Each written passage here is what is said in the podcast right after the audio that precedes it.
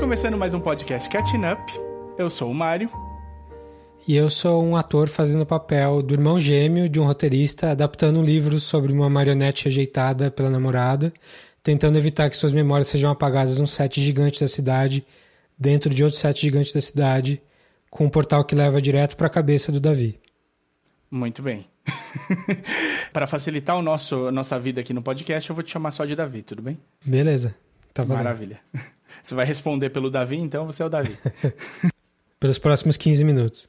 Muito bem. Depois você vai ser ejetado num rio. A gente hoje vai falar então de tudo isso que o Davi falou na abertura. Vamos falar sobre os filmes com o roteiro do Charlie Kaufman. A gente vai falar sobre o Charlie Kaufman porque ele lançou o último filme dele pela Netflix chamado I'm Thinking of Ending Things, baseado num livro best-seller aí de poucos anos atrás. Inclusive já foi citado aqui no podcast ano passado, sobre, entre as coisas mais legais do ano aí. Se você nunca ouviu a gente antes, aqui no Catching Up, geralmente a gente escolhe um tema e vai dar uma esmiuçada no tema, geralmente que um sabe um pouco mais do que o outro. Hoje, os filmes do Charlie Kaufman e também algumas recomendações de coisas que a gente tem ouvido. Aqui geralmente a gente respeita bastante spoiler, então a gente vai falar dos filmes e se tiver spoiler específico a gente vai avisar e vai ter a minutagem na descrição do episódio para você passar para o próximo, se for o caso, se você não assistiu ainda. E quando a gente for falar do, do último também, a gente vai deixar isso bem marcado, vai ter musiquinha e tudo. Então não se preocupe se você não viu ainda. Mas veja, que os filmes do cara não, não tem um filme ruim, ruim, hein? Muito bem, não tem mesmo. A gente pode adiantar que assim, veja quando você estiver tranquilo, com tempo para pensar, vai? Vamos deixar assim? é, bom, eu revi todos eles Bom, quase todos, eu vou falar na hora, mas é, em uma semana. E eu... eu não tô bem na cabeça, não, não recomendo. eu só não vi o Anomalisa mesmo, eu vi só um pedaço. Ah. Só pra ter uma noção de como é. Tá. É, é, tipo você comer numa churrascaria muito foda todos os dias. Tipo, ah, uma semana inteira todo dia. O fígado pede, pede ajuda. É, então. Bom, a gente, vai, a gente vai chegar lá.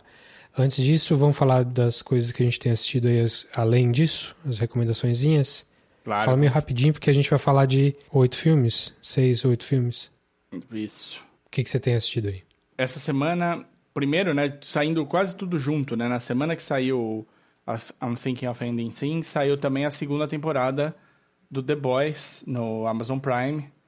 The Boys que tem um trabalho de uma, com muita qualidade muito bem feito. Apesar da, gente ter ouvido algumas críticas de quem leu os quadrinhos como algo fechado em si mesmo, né? Sem você levar em consideração como foram, como eram os quadrinhos e tudo mais. É, é muito bem feito, muito bem acabado, muito bem produzido. Os personagens são interessantes, os atores estão ótimos.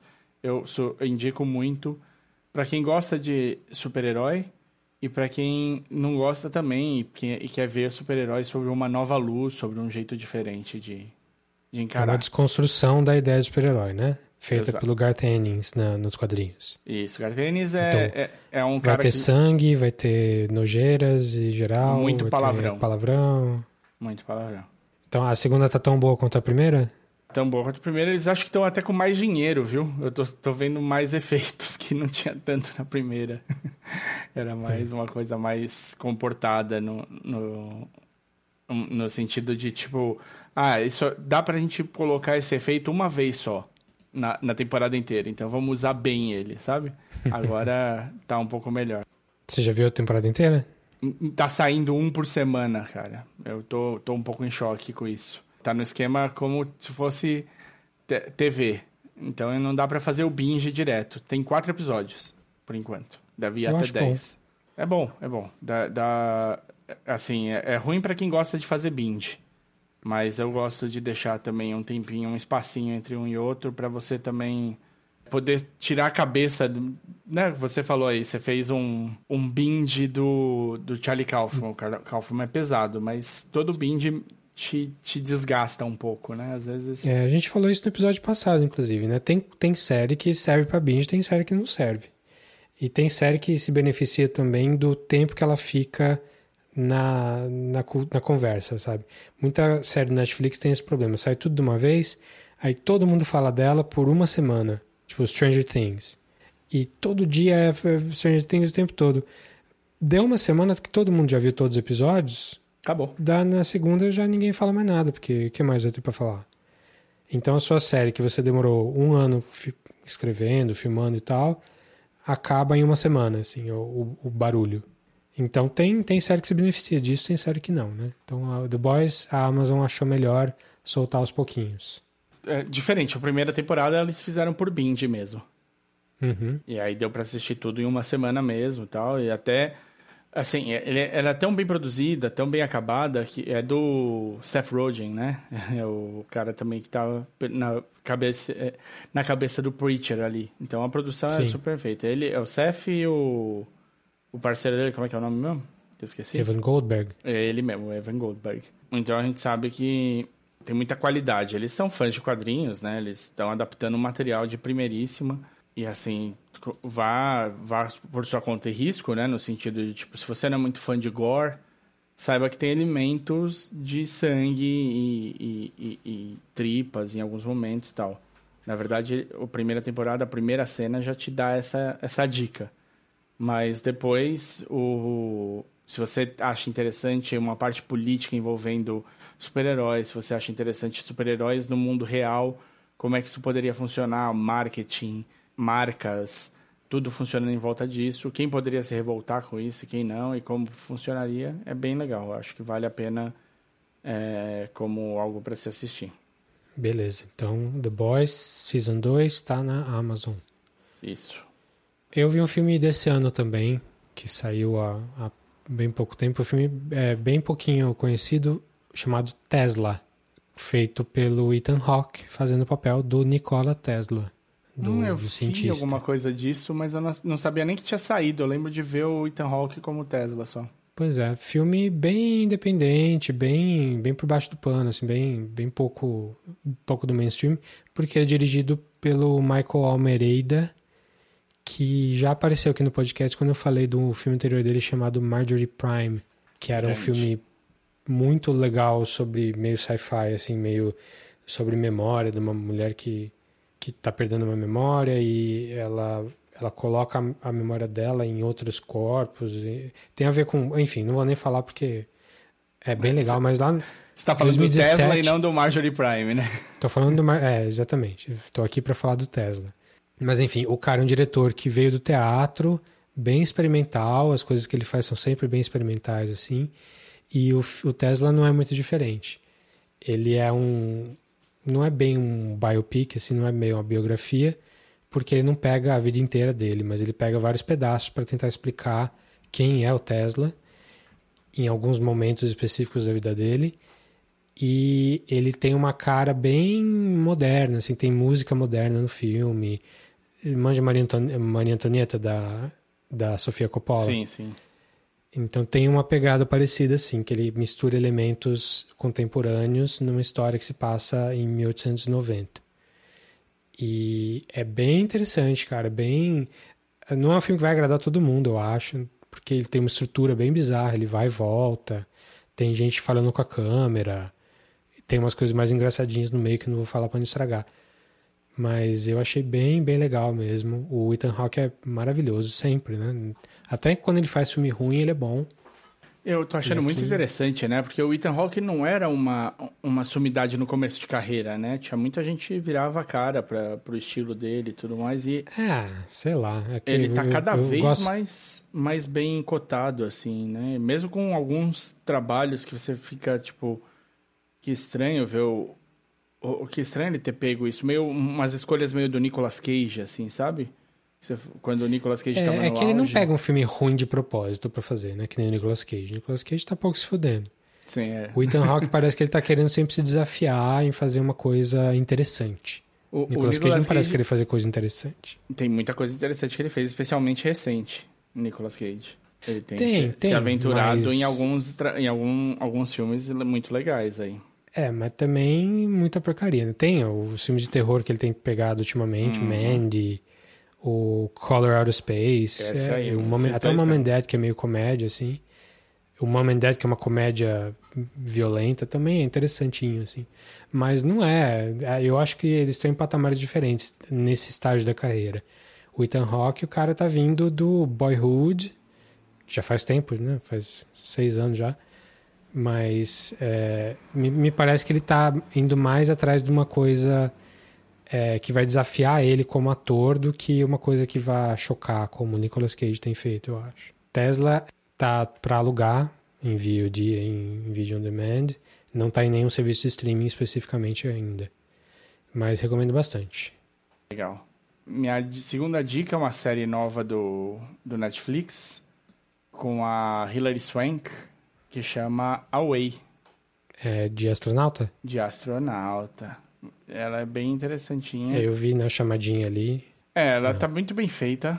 A, a série tá muito bem feita. Ela, eu fiquei até pensando quando que eles começaram a filmar as coisas. Tem um elenco muito legal na série. E é a primeira viagem tripulada para Marte.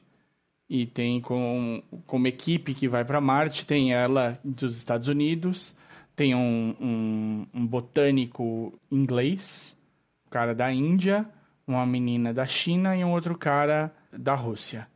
O russo sempre sendo a moeda ali que tá, tá causando algum problema, mas é um personagem mais interessante, ele tem camadas tal. O começo dele é muito one-sided, assim, né? Ele é o russo que não hum. confia na Hillary Swank como a líder da missão. Mas ela é a líder da missão porque os Estados Unidos foi quem meteu mais dinheiro nessa porra dessa missão, então tá certo. E aí os episódios vão é, mostrando coisas da, do, da vida de cada um deles. Então mistura com, com o que está acontecendo na nave e o que está acontecendo. O que aconteceu na Terra antes e o que está acontecendo na Terra também. Porque o Josh tipo Charles, Lost. Um pouco de Lost. Tem, tem um, um, não chega a ser aquela coisa, esse episódio centrado em tal personagem. Mas tem o flashback. Tem o flashback no meio. E aí, esse. E é engraçado, agora que você fez essa ligação, assim, os flashbacks costumam ser do, de um personagem só. Interessante, eu não tinha uhum. prestado atenção. O marido da Hilary Swank é o Josh Charles, Charles é, que tá, tem um monte de coisa que você já viu o cara, mas você nunca vai lembrar de onde ele tá. Se você viu Sports Night, talvez você lembre um pouco melhor. Não, não, eu sei qual é, mas não assisti Sports Night. Ele tá no, no Sociedade dos Poetas Mortos, por exemplo. Tá no SWAT. Com Ethan Hawke? Com Ethan Hawke, é. tá no Masters of Sex. Ele tá em um monte de lugar, mas não é um nome que te... Na hora que você vê a cara dele, você fala, ah, manja eu esse sei. cara. Manja esse cara. Tô vendo a cara dele aqui, sei quem é. É. Ele era o cara que iria na missão, mas ele tem um problema genético que o pai dele tinha. Ele faz o teste e dá que é positivo pro problema, então não dá para ele ir. Ele fica com a filha e quem vai é a esposa. E ele fica para trabalhar na missão da Terra. É interessante porque tem várias. Os cinco da nave, eles cada um tem um, up, um upbringing diferente, né? Cada um cresceu de uma maneira diferente e isso pesa nas coisas que acontecem na nave. Em produção, tá bem feito. Tem muito, tá muito bem acabado, assim. Então tem bastante coisa legal para ver. Tem várias, várias coisas que, tipo, eles explicam como funciona no espaço, que é interessante. Eu ainda não cheguei na parte que eles. Eu não posso te dizer se eles chegam em Marte ou não, porque eu não terminei. O tom é, é um drama, então. É drama, é drama. Do, do, primeiro, do primeiro momento até primeiro episódio deixa bem claro, mas ele é um drama fast-paced, assim, tipo, tem muita coisa acontecendo durante. Você não sente muito e um episódio encaixa bem no próximo, então você vai ficando meio que preso nisso daí. Legal. Então isso tá no Netflix, tá fácil? Tá fácil. Tá no Netflix, tá lá a primeira temporada inteira, essa dá pra fazer binge. Beleza. Eu vou falar de outra coisa facinha que tá no Netflix, então, que é um curta. Netflix, às vezes, lança uns curtas, eu acho uma ótima ideia que às vezes você não tem tempo de ver muita coisa. Um curta chamado John Was Trying to Contact Aliens. Olha só. Curta de 16 minutos e é um documentário. É uma, uma, uma janela na, na vida de um cara meio maluco que mora numa cidadezinha no meio oeste americano e que começou a comprar equipamento para monitorar o, o espaço e montou uma rádio que só toca música super interessante do rock ao a música tribal do de tal tribo da África, não sei o que tradicional. Tem mais coisa no, no curta que é legal assistir. É muito bonitinho, é quase um poema, assim, é bem, bem amoroso, bem é ver o cara como uma pessoa muito, muito, muito bondosa, muito ponderado, fala um pouco da vida dele. O maior problema do, do curta para mim é que ele é muito curto. É, você até fica com vontade de saber mais da, da, história. Parece que eles atropelam algumas coisas, assim, falam muito rápido de algumas coisas que parecem ser bem interessantes. E meio que fica, é isso aí, apresentou o cara, teve alguma revelação ali e é isso e acabou. Mas como são só 16 minutos, vale muito você, você tá um dia aí sem, sem, sem saber o que assistir, assistir esse rapidinho. Dá pra assistir escovando o dente. outras coisas aí também. É, você vai ficar com o dente bem limpo, mas é bom. é bom. Higiene é bom. Higiene nunca é demais? É. O curta chama John Was Trying to Contact Aliens e ele tá no Netflix. Maravilha. O diretor é uma pessoa X chamada Matthew Killip. Eu tô torcendo para você você colocar uma bateriazinha depois que você fala. O problema dele é que ele é muito curto para um filme que é um curta. Ah. É, é, eu achei, é. Achei gênio. é um curta curto. Outro que eu vou falar, cara, é uma também é do Netflix. Ele apareceu para mim, sei lá, porque eles acharam que eu ia me interessar, e eu me interessei mesmo, eles estão de parabéns. Parabéns, Netflix. Chama The Social Dilemma. Hum, tá é todo um... mundo falando disso aí. Ele é um semi-documentário. É, por que, que ele é um semi-documentário? Porque os produtores resolveram fazer, junto do documentário, uma dramatização no meio. Ultra desnecessária. tipo, Mas adicionou... é dramatização tipo, e aí aconteceu isso, e aí mostra isso acontecendo, ou é tipo. Não, é uma historinha paralela. Atores... É uma historinha paralela hum. mostrando o impacto da, das tecnologias sociais numa família ultra desnecessário, assim, os atores não são incríveis, não fica, não são ruins. Seria uma historinha boba que daria para passar ali, sei lá, no Fantástico. Mas pro documentário que tá se levando super a sério e tal, não faz sentido. Eu não entendi onde eles estavam indo com isso. Quando eu fui ver sobre o documentário, quando ele apareceu para mim, eu estava pronto para um documentário que fosse analisar o impacto das redes sociais na, no desenvolvimento das pessoas comuns. Então, eu uso, uhum. eu uso a rede social, Davi usa a rede social, todo mundo usa a rede social. Como é que isso está impactando na nossa vida? Mas eles fizeram um negócio muito mais legal. Eles foram pegar gente que trabalha com isso. Todos muito foda na cadeia, todos muito lá em cima na cadeia. Então o cara era o diretor de monetização do Facebook, entendeu? Tipo, não é qualquer um, é um cara que bolou o jeito que o Facebook monetiza as coisas. E aí você fala, olha, entendi, ouviu o que o cara tá falando, tal mas é eles falando sobre como isso, como foi feito, qual o tipo de poder que isso dá, por que que isso dá poder, como é que eles estão mudando o mundo e qual é o mal que está sendo feito com isso. E é muito interessante, porque, tipo, um deles fala assim, olha, eu estava trabalhando no Pinterest, ele foi para ser presidente, acho, do Pinterest, alguma coisa. Quando ele saiu, ele era do Facebook e saiu pro Pinterest, se eu não me engano é esse cara. E ele falou assim, cara, eu passava o dia inteiro nisso, né? Trabalhando na, lá e tal. Quando eu voltava para casa, eu, eu tava me afastando da minha mulher e do meu filho. Eu, não, eu me trancava no armário, às vezes, para ficar olhando o Pinterest. E outras, outras redes sociais. Mas eu olhava também o Pinterest. Tipo, eu trabalhei o dia inteiro nisso. E eu deixei de dar atenção pro meu filho para continuar no celular.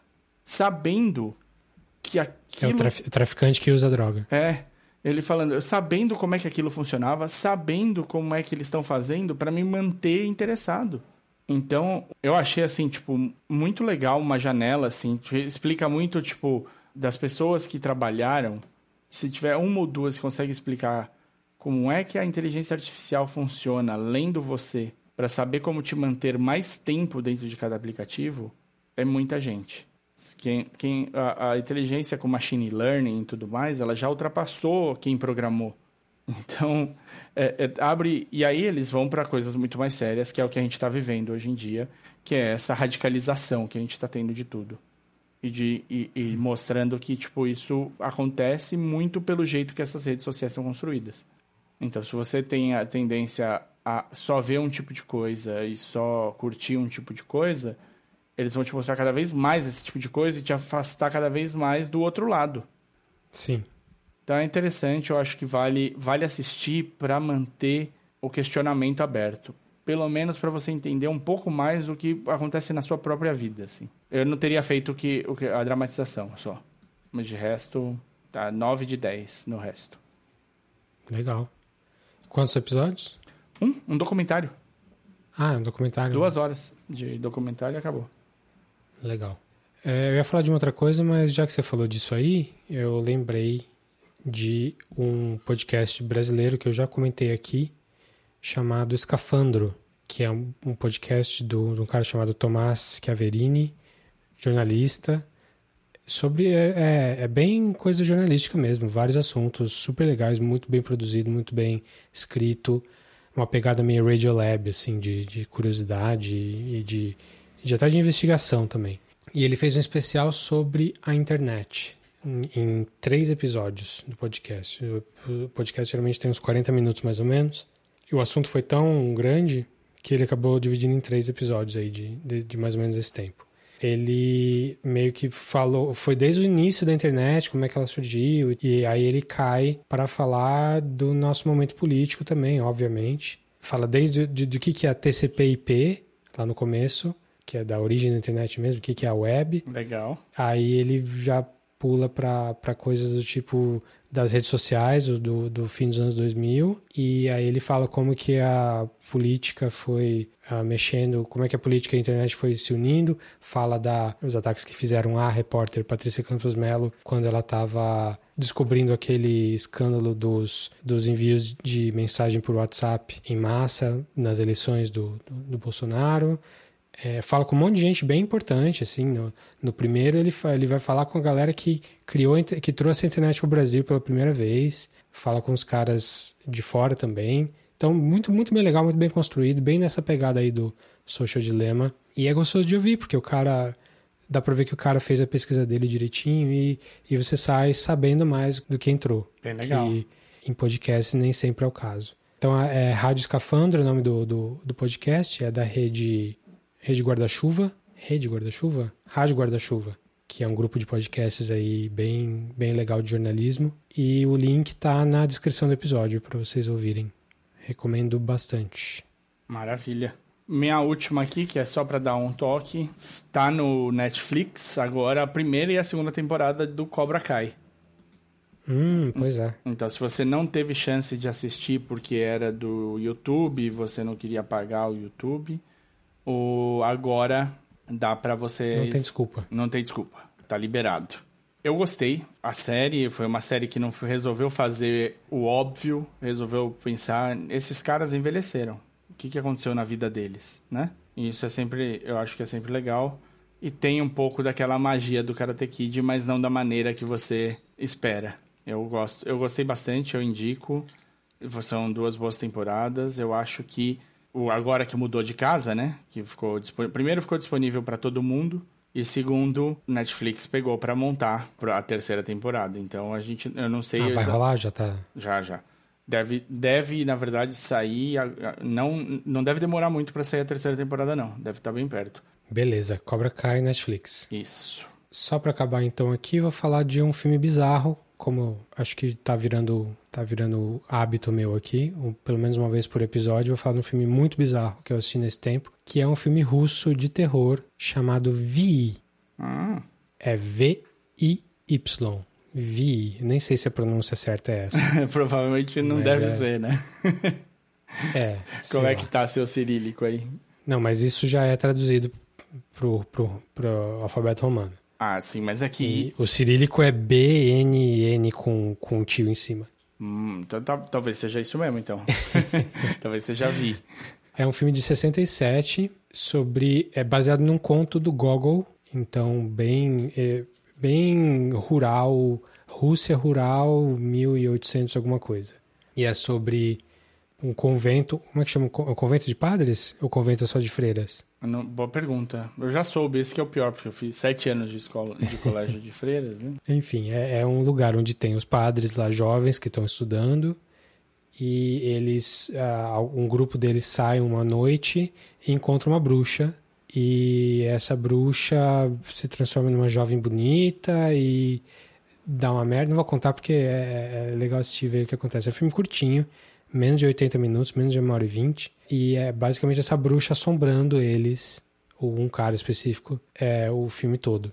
E é um filme muito visualmente impactante, assim, porque ele é todo filmado em estúdio, até as cenas de, de descampado, assim, são filmadas em estúdio. Pelo menos é, foi a impressão que eu tive. É bem artificial, bem. quase um. abertura do Drácula do Bram Stoker do, do Coppola, sabe? Uhum. Umas coisas bem leste europeu. E, e com umas maquiagens legais, uns efeitos de câmera legal, a bruxa aparecendo. É, é, é bem bizarro, é um dos filmes cult de terror, que se você procurar em lista sempre aparece. Eu tinha super dificuldade de achar e achei finalmente um, uma qualidade boa aí para baixar. É, ele tá no Brasil, acho que não tem jeito que não seja baixando. Se estiver nos Estados Unidos, tem o YouTube Estados Unidos. Mas é bem, bem interessante, assim, ele não é um puta filme, mas é, vale pela experiência, até porque ele é curtinho.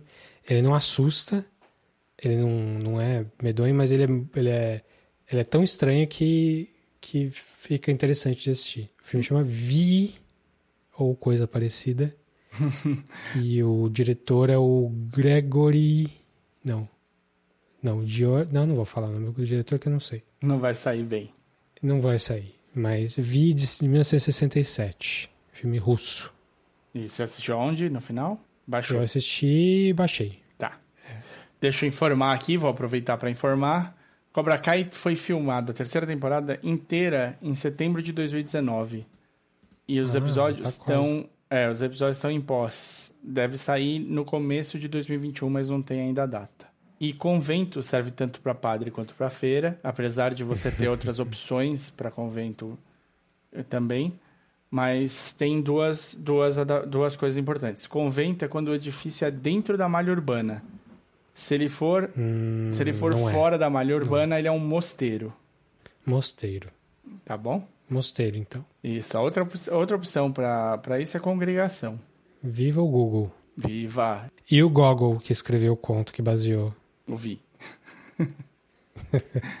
vamos falar, vamos cair pro Charlie Kaufman aí, porque tá, vamos. Tá, tá, já, já foi bastante aí. tempo falando sobre dicas aí. Espero que vocês gostem, assistam e comentem com a gente. Charlie Kaufman. Muito bem.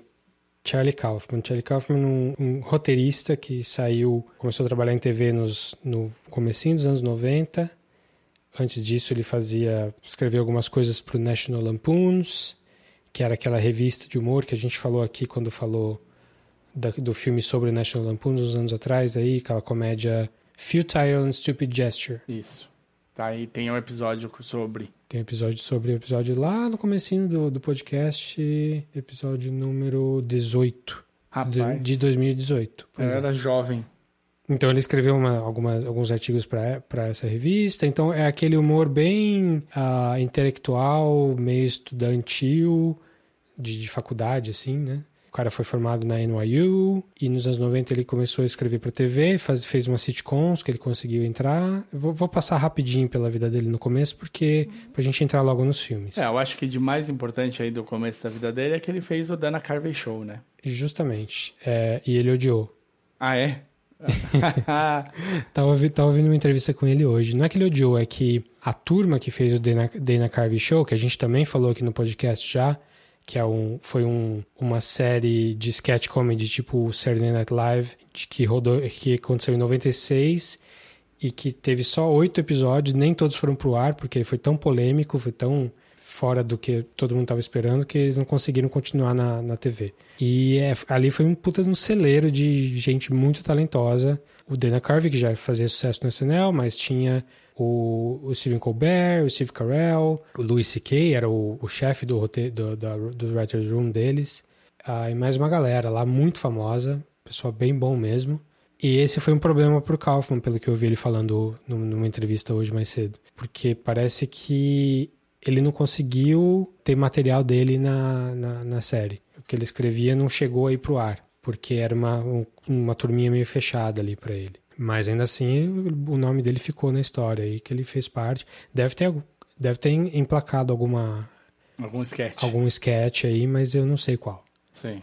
Mas nesse meio tempo aí, ele fez alguns roteiros de longa e um deles ele conseguiu emplacar com um diretor chamado Spike Jones, que vinha de, do meio do, de videoclipe. Cara que fez muito sucesso com videoclipe com os Beastie Boys, a Bjork, é um dos meus diretores de clipe favoritos aí, dessa, desse celeiro aí do, do fim dos anos 90. E ele fez a passagem de videoclipe para cinema com o Being John Malkovich, que foi o primeiro filme que o Charlie Kaufman conseguiu emplacar também. Parecia uma dupla boa por esse começo. Pois é, então se você estava vivo no fim dos anos 90, aí, 99, 2000, e gosta de cinema, você foi impactado por Being John Malkovich. Eu fui muito impactado por Being John também, Malkovich. Foi, também. foi assim que eu vi, virou meu filme preferido. é, não, eu achei, assim, é um filme estranhíssimo, né? Posso dar a premissa dele? Vamos lá. Um... Então, você deve ter lembrado, se você andava nas locadoras, aí você deve lembrar da capa do, tipo, uma multidão de pessoas olhando para a câmera, todas com a cara do John Malkovich. E é, em português ficou Quero, Quero ser, ser, John Malkovich. Né? Isso. E tem John Cusack, Cameron Diaz, conseguiram, né, enfeiaram super a Cameron Diaz para esse filme. É... Pois é, Cameron Diaz que tava, que tava querendo sair do papel de, uh, de sex symbol, assim. Ela começou no Máscara, né, coisas assim. E aí ela fez o, o There's Something About Mary, né, sim, bem nessa época. Sim. Que já era uma coisa fazer piada consigo mesma. E aí, nesse do, do no Beam John Malkovich, além dela fazer piada consigo mesma, ela fez piada com a própria aparência, né? Então tem um elenco legal e não precisamos Sim. dizer que, obviamente, tem o John Malkovich. É. que, e aí a gente tá falando de um ator se, se zoando, como a Cameron diz, mas nem se compara com o que fez o John Malkovich, né? Não, o John Malkovich vai um passo além. Esse filme esse filme é de tirar o chapéu para ele. Hoje a gente tá acostumado com coisas do tipo, sei lá, o Ricky Gervais fazendo extras, ou sei lá, o Kirby Enthusiasm do, do Larry David, em que os atores, as personalidades fazem o papel delas mesmas, só que escrotas, assim. Uhum. Né? Isso tem bastante. Enfim, isso é uma, é uma coisa que veio, que acho que o primeiro fato, o primeiro caso dele clássico foi o John Malkovich, que ele faz ele mesmo e ele não é uma pessoa muito legal, assim. Ele faz coisas escrotas no filme e tudo bem. o cara se zoou. E assim, ele já era um ator que já tinha ganhado o Oscar, super consagrado, mas não era o, sei lá, não era um Tom Cruise, não era um Robert De Niro. É um cara super respeitado, mas é, é um, é um nível de galã diferente, né? Um nível de, de, de star diferente. Ele não chega a ser um galã. Ele topar fazer isso com a imagem dele um cara que sempre foi visto como sério e tal, deve ter sido um passo bem, bem importante ali. O Charlie Kaufman disse que ele não, não viu outras pessoas quando ele escreveu. Ele, ele, assim, ele considerou, mas assim que ele caiu no John Malkovich, ele não quis mais sair. Muito bom. Tanto que esse filme, ele nem tinha esperança de que ia, que ia ser feito, porque imagina que o John Malkovich ia topar e ele acabou topando. é um filme estranho com o John Cusack, ele é um puppeteer. Como é que é isso em português? Então, aprendi a palavra na legenda do DVD. Não, e a, a gente falou já essa, isso aqui na, no, no podcast em algum outro momento. Na legenda do DVD, quando saiu, não sei se a tradução mudou, mas a legenda tá como titereiro. Títero, titereiro, sim. Títere é o puppet e o titereiro é, é o. É, isso aí. Puppeteer. Perfeito. Mas o John Cusack é isso. e ele, num prédio, trabalha no andar. Não, ele nem trabalha, ele é um titereiro, Sim. um puppeteer, é, sem esperança nenhuma, assim, com, sem dinheiro nenhum. O cara que faz a arte dele na rua, só que ele faz uma arte tão elevada, então ele nunca dá certo, o cara, o cara que nunca dá certo na vida, até que ele arruma, ele resolve arrumar um emprego num lugar só para ganhar um dinheirinho como arquivador, né? Uma coisa que não existe mais. Pelo menos não desse jeito. É, tal, talvez em algum, e, alguns lugares ainda tenha, mas são muito poucos hoje em dia. E ele acha, ele acha esse emprego num prédio no andar 7,5. É, no, no, é o andar quebrado mesmo. E o andar, sendo metade de um andar, ele é mais baixo também. Então já começa a estranheza. Tem que andar agachado. É, já começa a estranheza, começa a estranheza nisso, né? Todo mundo anda abaixado de um lugar para o outro. Nesse andar ele descobre uma porta. A premissa é essa, ele descobre uma portinha menor ainda, que você tem que, tem que entrar agachado. Realmente engatinhar. De... E essa porta vai dar num túnel, que teoricamente estaria no prédio, no andar, mas não, é um túnel de terra, assim, como se fosse no, subsolo que se escorrega e acaba caindo dentro da mente do ator John Malkovich. e lá você fica por 15 minutos vendo o mundo pelos olhos do John Malkovich. por mais que você fale de, de cinema mundial, de experimentalismo e tal, qualquer olhar que você, é, que você tenha para o filme, você vai achar que esse filme é original. Assim. É pós-moderno, ele fala sobre si mesmo, ele fala. É, ele, ele faz você pensar no mundo real através de uma fantasia bizarra. Não dá para dizer que o filme não é um filme original. E acho que foi isso que falou para mim no, no, quando eu tinha 17 anos, assisti o filme, sei lá, 18 quase. Isso que, que falou mais alto para mim. Nossa, que, que filme maluco. Como que alguém teve uma ideia desse, desse nível, bizarra desse jeito? Sim. É uma ideia. E é engraçado, né? Ele é engraçado, ele é, ele também te faz pensar. Ele é um filme bem mais completo do que parece, porque a premissa, né, ela simplifica muito. E aí parece que, mas ele é super, a metalinguagem dele ajuda muito você você compreender o filme de uma, de uma maneira diferente, assim, o quanto ele trabalha dentro dele mesmo, o quanto ele reflete sobre a natureza dos personagens, quanto ele te, quanto uma proposta estranha faz você descobrir mais sobre a, as, as personagens e as suas naturezas reais ali, né? Sim. E detalhe que todo mundo no filme, todo mundo sem exceção, é filho da puta. Não tem uma pessoa decente no filme. E, e, acho que isso é uma característica do, da maioria dos filmes do Kaufman, de, de protagonistas é, repulsivos, assim, que fazem coisas terríveis. E tudo bem, assim, o filme não faz um juízo deles. É, mostra como eles são escrotos, assim, mas também não fala que eles estão errados, que eles são ruins. Acho que isso até, até a determinado ponto pode virar uma coisa problemática. Mas, ou pelo menos que reflete no, no autor. Tipo, por que, que o cara gosta tanto de gente escrota, assim? Mas o, o John Malkovich, quando revendo isso, me, me, me bateu muito, assim. Nossa, que pessoal ruim ali, não tem um. Um que gosta do outro, que quer puxar o tapete do outro, que quer ferrar o terceiro. e beleza, tipo, é, a humanidade é assim para pro Kaufman, aparentemente. Você chegou a rever agora não? Você só tá de memória? Não, eu tô de memória faz acho que uns três anos que eu vi a última vez. Ah, faz pouco tempo. Sim, então. sim. Não, é um, é um filme querido e assim, se eu pego passando, pode estar qualquer ponto do filme eu paro, porque além de me trazer boas lembranças, é um filme que ele é, ele é tão. Ele continua original. Né? Hoje, ainda hoje, ele é um filme original. Sim, sim. E ele sempre tem uns umas piadinhas que você não pega na primeira vez, assim, que você vê no fundo, uma coisa que passa muito rápido, assim. O Kaufman virou uma marca. Depois desse, a partir desse filme ele já virou uma marca. O cara foi tão original que o próximo filme você fala, é, não necessariamente o que a gente vai falar aqui, mas uh, o, o legado dele foi virar um filme que meio que não importa o diretor. Se é um filme escrito por ele, você vai atrás. Sim. Isso tem pouquíssimos roteiristas na história. Que conseguiram fazer. Na história do cinema que fazem isso. Sim.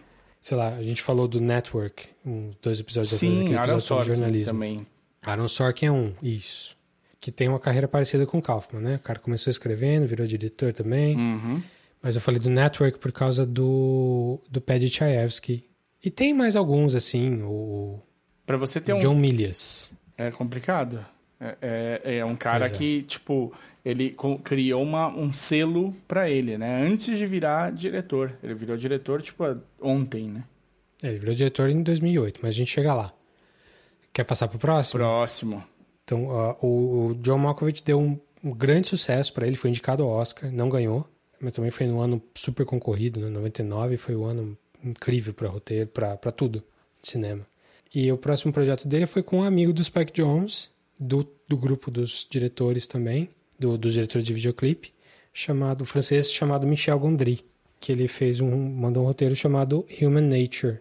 E você repara uma coisa, né? Aparentemente esse tal de Charlie Kaufman gosta de diretores de clipe, né? É, então, é meio que eu acho que uma coisa foi consequência da outra, né? Ele fez o primeiro que caiu no colo do Spike Jones porque ele era casado com a Sofia Coppola e o, o, o Francis Ford Coppola recebeu o, ou a empresa dele, alguma coisa assim, recebeu o roteiro. Então foi, foi meio por esse caminho e a partir daí um, o Spike Jones falou, apresentou, não tenho bem certeza se ele foi apresentado dessa forma, mas até onde eu me lembro é por aí. Michel Gondry foi apresentado pelo Spike Jones e aí eles resolveram trabalhar juntos, porque o Gondry estava querendo fazer coisas nos Estados Unidos. E o Gondry deve ter conhecido o Spike Jones pela Bjork também, porque a Bjork foi a mentora dos clipes de todos eles ali. Mas enfim, um filme bem menos bem cotado hoje em dia, né? Human Nature é, não saiu no cinema no Brasil, que eu saiba. Filme com Tim Robbins, a Patricia Arquette. Um filme ruim. Melhor jeito de descrever. Ele tem temas parecidos com o John Malkovich, porque tem a história de tem um triângulo amoroso, mas tem um querendo prender o outro, que tem uma que é uma coisa bem clássica, bem clara no, no John Malkovich, e tem toda a questão de, de animal em jaula, que aqui a, a sinopse do filme é uma mulher se apaixona por um homem que tá que, que é apaixonado por outra mulher, ou seja, um triângulo amoroso, e eles três têm uma relação com um, um, um homem que foi criado como um, um símio, né? um macaco, um primata. Símio não, um primata. Então tem a, tem a questão do absurdo, né? Porque o cara, o cara todo peludo ali, meio, meio homem, meio, meio primata. Capitalismo selvagem. é, mas é, ele não tem a inventividade do, do, do, do John Malkovich e nem a inventividade dos filmes do Gondry, ou do Gondry como diretor como um todo, assim.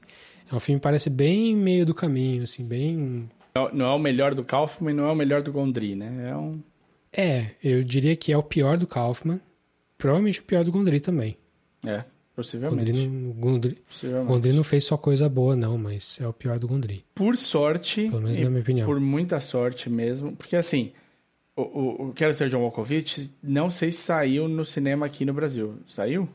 Eu não sei, em Araraquara eu sei que não saiu, porque eu vi em DVD. É, então eu não sei se saiu, mas foi um, um hit. Foi um, virou um filme cult celebrado rapidamente e não lançarem o, Natureza Quase Humana, né, Human Nature, no, no, cinema é estranho mesmo. E eu lembro que não lançaram eu tive de alugar em DVD e, e entendi depois de ver por que, que não tinham lançado no cinema. Por sorte, a gente vai comentar daqui a pouquinho, eles tiveram chance de trabalhar juntos de novo, né? É, a gente chega lá. Tem, tem, um, tem dois antes desse. Tem. Então, o próximo que eu acho que vale, vale a gente falar, apesar de ser. É, é screenplay, né? Ele adaptando o material já escrito. Né? Você tá falando do Confessions of a Dangerous Mind. É, os dois são juntos, é né? No mesmo ano. A adaptação e o Confissões de uma Mente Perigosa, os dois são no mesmo ano. Vou, vou falar da, da, adaptação primeiro, vai? Tá bom, vamos lá. Já que saíram os dois no mesmo é, ano. Os dois no mesmo ano é baseado na experiência real que o Kaufman teve de adaptar um livro chamado O Ladrão de Orquídeas, né? Ladrão de Orquídeas. Sim, um livro super famoso. É, um livro baseado num artigo da New Yorker, da repórter, da, jornalista tal, que quem no filme faz é quem faz no filme é a Meryl, Meryl Streep. É a Susan Orlean. É, é um filme, é um Isso. livro dela mesmo, O Ladrão de Orquídeas. O livro de verdade, o nome é aquele mesmo a jornalista é aquela mesma, o personagem principal do livro é o cara mesmo. Então é tudo ali baseado no, na adaptação que ele estava tentando fazer mesmo. Só que ele não estava conseguindo fazer. Era um filme que quem ia dirigir era o Jonathan Demme, que acabou não topando no fim das contas. E como ele tinha, teve muita dificuldade de criar uma narrativa ali, de colocar as coisas dele no, no filme, ele resolveu falar sobre essa experiência. Ele fez aquele velho truque do autor que tá com tá tá em branco, tá com aquele não sabe sobre o que escrever e vai escrever sobre escrever, vai falar dele mesmo.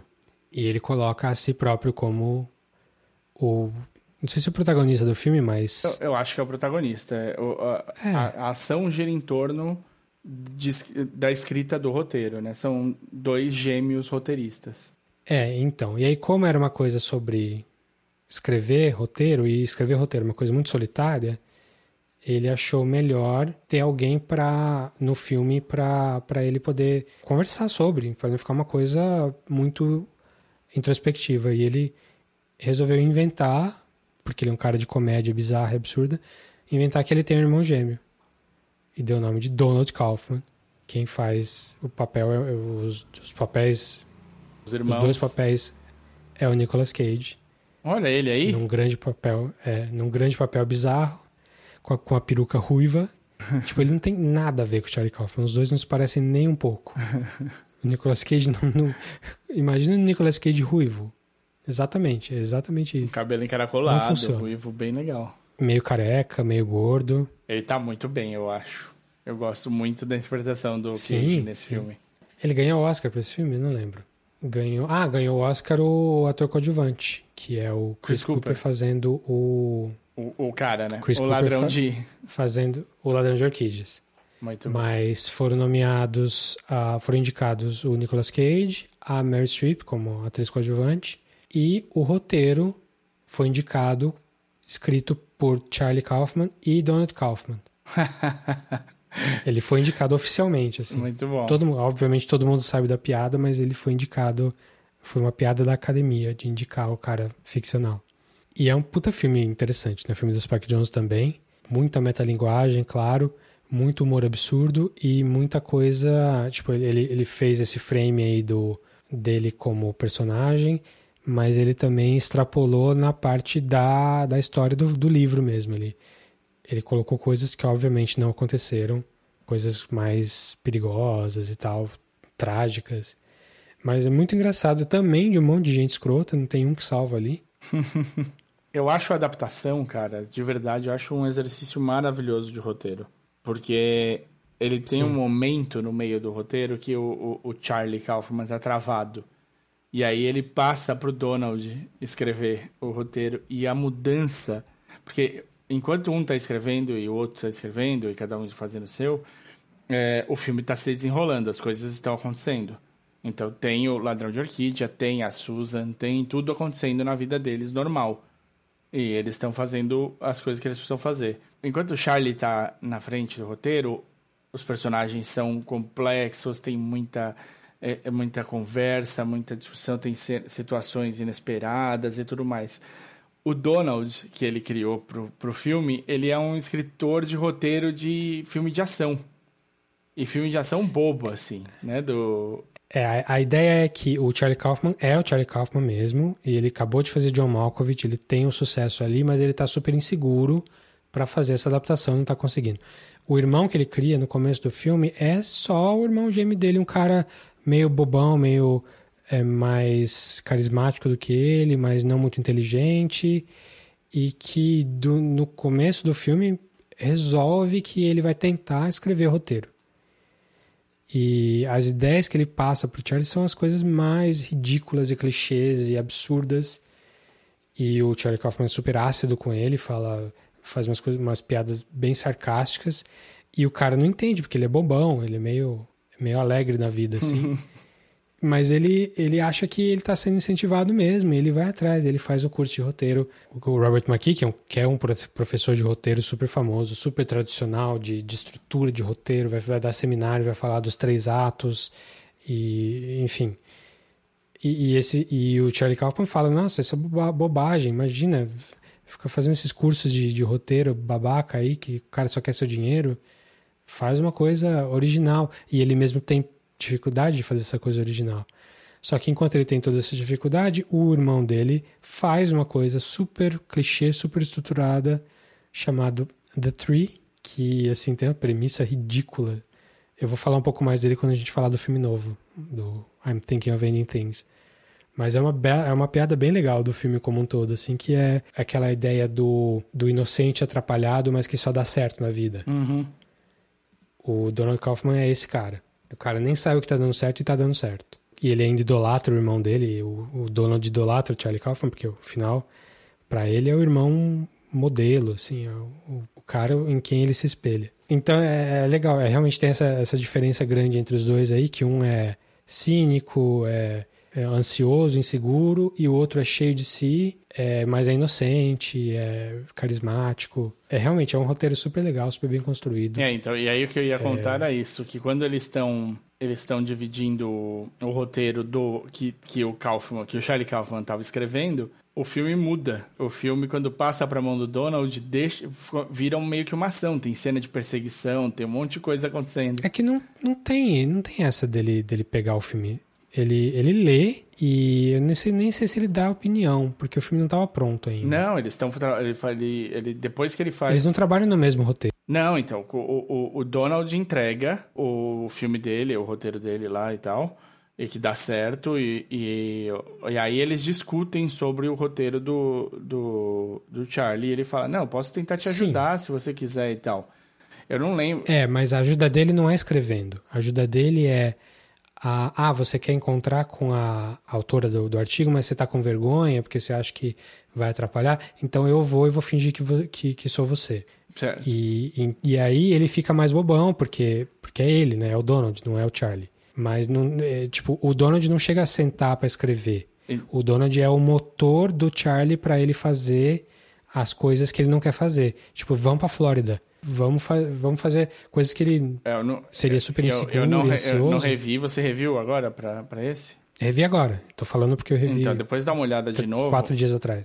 Eu tenho, eu tenho essa plena consciência, assim. Foi uma coisa que me marcou muito no roteiro. Essa mudança de, tipo, ter um pedaço do roteiro que, tipo, Donald com certeza é, é, influenciou porque eles passam a ter a perseguição, passam a ter uma série de coisas que não tinha antes, que era uma coisa muito mais cabeção, assim, e tal, e, e aí com, com o Donald a coisa parece que, que fica. Eu tenho quase certeza que tem, eu vou rever e, e para falar, e se você assistir aí, você que está ouvindo a gente assistir porque você ficou interessado e tudo mais, vê se você nota essa mudança no roteiro, vê se você nota um momento... É, eu concordo que a mudança existe mas é, não tem esse device dele sentando para escrever o roteiro do outro. É uma coisa mais assim. Você pode dizer que se, se o Donald existisse de verdade, ah, seria falar, ah, essa coisa foi escrita pelo Donald, essa coisa foi escrita pelo Charlie.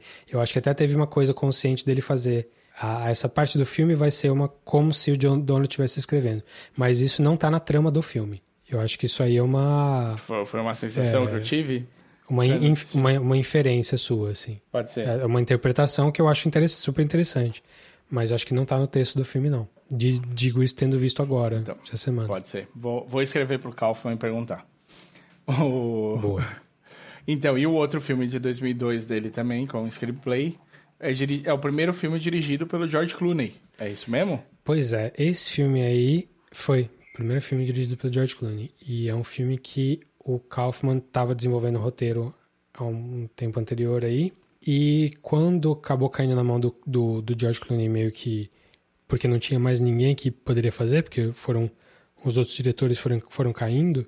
Ele meio que, ao invés de resolver problemas de roteiro, coisas que ele não concordava muito, ao invés de falar com o Kaufman, ele foi falar com o cara que é o personagem principal do filme, que é. O Chuck. O, o Chuck Barris. Chuck Barris. Barris? Barris, Chuck Barris, que é um cara que fez uns game shows nos anos 70, meio que foi o influenciador maior do Silvio Santos aí para fazer o show de calouros. Show de calouros. Que ele roubou. O Silvio Santos roubou todas as atrações de game show dos anos 70 dos Estados Unidos e trouxe para o Brasil. Esse cara, nos anos 80, escreveu uma biografia dele, uma autobiografia, em que ele dizia que ele era um agente da CIA infiltrado. Enquanto fazia o show. Nos anos 60. Enquanto fazia os programas. Enquanto fazia o show. E assim, depois ele meio que admitiu que era só pro livro mesmo, que não era bem assim. Ah, ele admitiu? Mas... Ah. É, parece que sim. Meio que na época mesmo. Fiquei triste. Mas, então, o George Clooney, para resolver questões de roteiro, ao invés de falar com o Charlie Kaufman, ia falar, foi falar direto com o Chuck Barris, com o autor do livro e, e personagem principal do filme. Isso meio que deixou o Charlie Kaufman meio puto, assim. Ele te, tem umas frases dele que eu vi em entrevistas que ele deu que ele meio que odeia o que foi feito com o filme. E não respeita o George Clooney como diretor. Então achei meio pesado, assim. Falei, nossa, o cara falou isso mesmo? Mas parece que foi isso mesmo. Tá citação na citação de entrevistas que ele deu em sites tipo Vanity Fair da vida, assim. Não lembro exatamente agora. Mas foi um filme que meio que não é muito dele. Tanto que é outro que eu não revi. Resolvi não rever dessa vez. Os únicos que eu não revi foram, foi esse e o Human Nature. Mas eu lembro de ter gostado bastante quando o filme saiu. Sam Rockwell faz esse Chuck Berry. E muito bem, né? Muito bem. Chuck é. Berry, muito um bem. Dos papéis.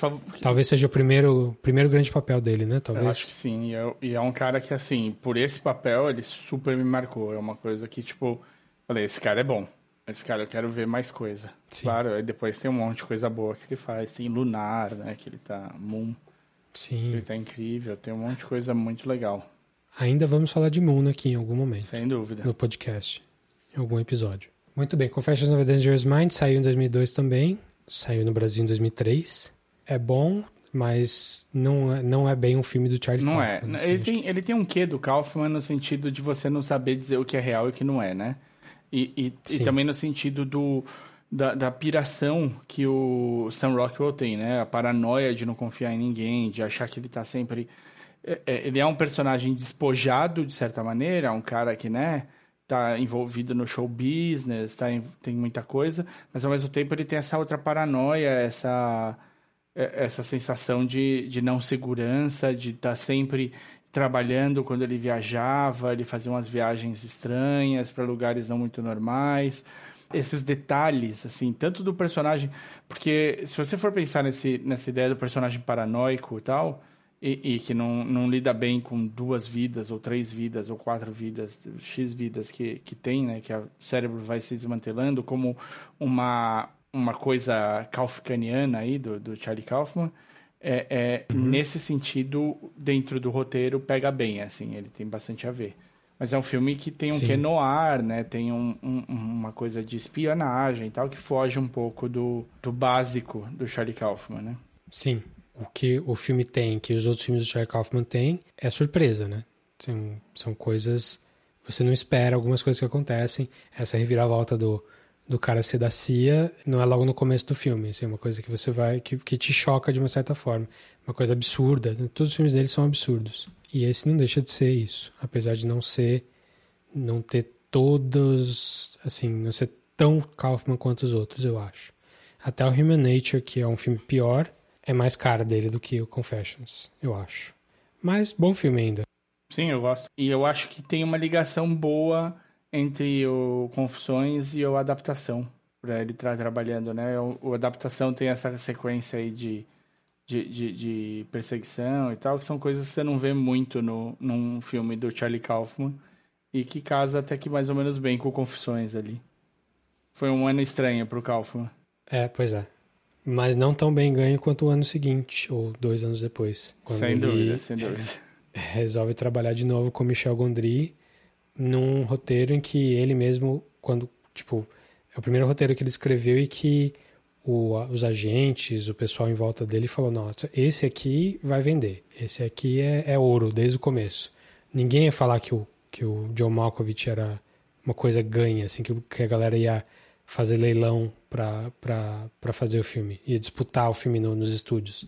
O Eternal Sunshine of the Spotless Mind foi diferente. É, o, o de um Homem Sem Lembranças eu acho que é o grande filme do Kaufman, né? Pra todo mundo. É, o grande filme é o mais bem sucedido de longe. Foi o que ganhou o Oscar também de roteiro. Um Oscar merecidíssimo, inclusive. É, é o filme que fez mais dinheiro, é o filme que tá mais na, na cultura pop de todos. É o filme mais palatável dele, né? É, é o Acho não filme mais popular. dúvida. É um filme que dá pra você assistir mesmo se você não for fã do Kaufman no geral. É porque tem a questão do romance, tem a questão da tal da Manic Pixie Dream Girl aí, que é um, uma modinha que estava começando nos anos 2000, que talvez seja o ponto negativo do filme. Essa tendência aí da Manic Pixie Dream, Dream Girl é aquela menina que é sempre o par do protagonista, que geralmente é um protagonista mais introvertido, que não faz nada muito bem, mas que por algum motivo a menina que é bem Super ah, pop. ousada, bem despojada, super pop, geralmente tem o cabelo colorido. Por algum motivo ela gosta dele e o, o filme gira em torno do, do cara introvertido querendo conquistar ou reconquistar ela. É uma coisa muito clara de tipo o autor escrevendo as fantasias dele. O, o único, a única qualidade do, do, do Joel que o Jim Carrey faz aqui, basicamente é ele ser o cara por quem ela se apaixona de- em algum momento, sim.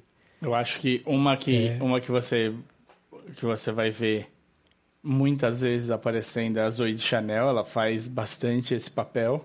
Sim, 500 Days of Summer é isso. O, o, ah, tem o tem Yes o Man, Scott Pilgrim. O Scott Pilgrim é Yes. tipo o auge, né? A Mary Elizabeth Winstead no Scott Pilgrim é o auge da, da Manic Pi- Pixie Dream Girl aí. Pois é. Então é uma modinha que em si eu não acho ela terrível assim, mas eu acho que o que ela fez com a talvez a minha geração e talvez uma geração depois da minha, assim, em termos de infiltrar na cultura, foi meio ruim, assim, foi meio perigoso, Sim. porque meio que valida essa coisa, não vou nem dizer que não é realista, porque é óbvio que não é realista, nem precisa ser realista, mas eu acho que coloca na nossa cabeça um normal em que isso acontece mais do que acontece de verdade.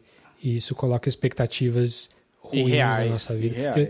E reais. Eu tô falando como alvo, alvo perfeito dessa desse trope, assim. Eu falei do Eternal Sunshine, falei que o John Malkovich era o meu filme preferido. Quando saiu Eternal Sunshine, no primeiro dia que eu vi no cinema, eu falei, esse é o meu filme preferido da vida. e dois dias depois eu fui ver de novo, É. com outros amigos. É. De tanto que eu gostei do filme. Scott Pilgrim também eu adoro, então eu fui al- bem o alvo dessa, é, dessa campanha É, e assim, Porque não, essa não é coisa- uma coisa que não existia antes, né? Se você pensar, tipo, Some Like It Hot com a Marilyn Monroe um pouco. É, a mulher objeto, assim, do, a mulher objeto no sentido de a mulher como objetivo do protagonista conquistar Sim. é antiquíssimo, é muito mais antigo que o cinema, óbvio. E, é, e já era ruim Antes, né? na antiguidade também. Não, mas eu tô pensando nessa ideia, nessa ideia de que, tipo, o protagonista não tem um brilho específico. É um cara difícil, é um cara meio afastado, é um- pode até ser um gênio, é, ser super inteligente e tal, mas que tem dificuldades sociais, vamos dizer assim. Sim, sim. Isso é uma coisa muito comum em sitcom, né? O, o cara, o marido bruto, meio gordo, meio fora de forma e tal, com a esposa bonita e não sei o quê. Então, Isso até os Simpsons é assim, o Honeymooners é assim.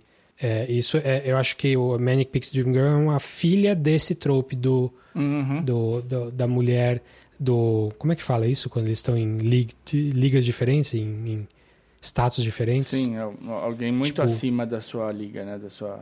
Muita areia pro seu caminhão. Isso. E aí, mas é interessante, eu abri aqui um- uma página do, do- da Wikipédia, e aí você vai vendo que tem, Hum. aparece uma a cada um, dois anos, até a década de 70 ali. Aí de 70, a próxima que eles colocam como uma Manic Pixie é de 86.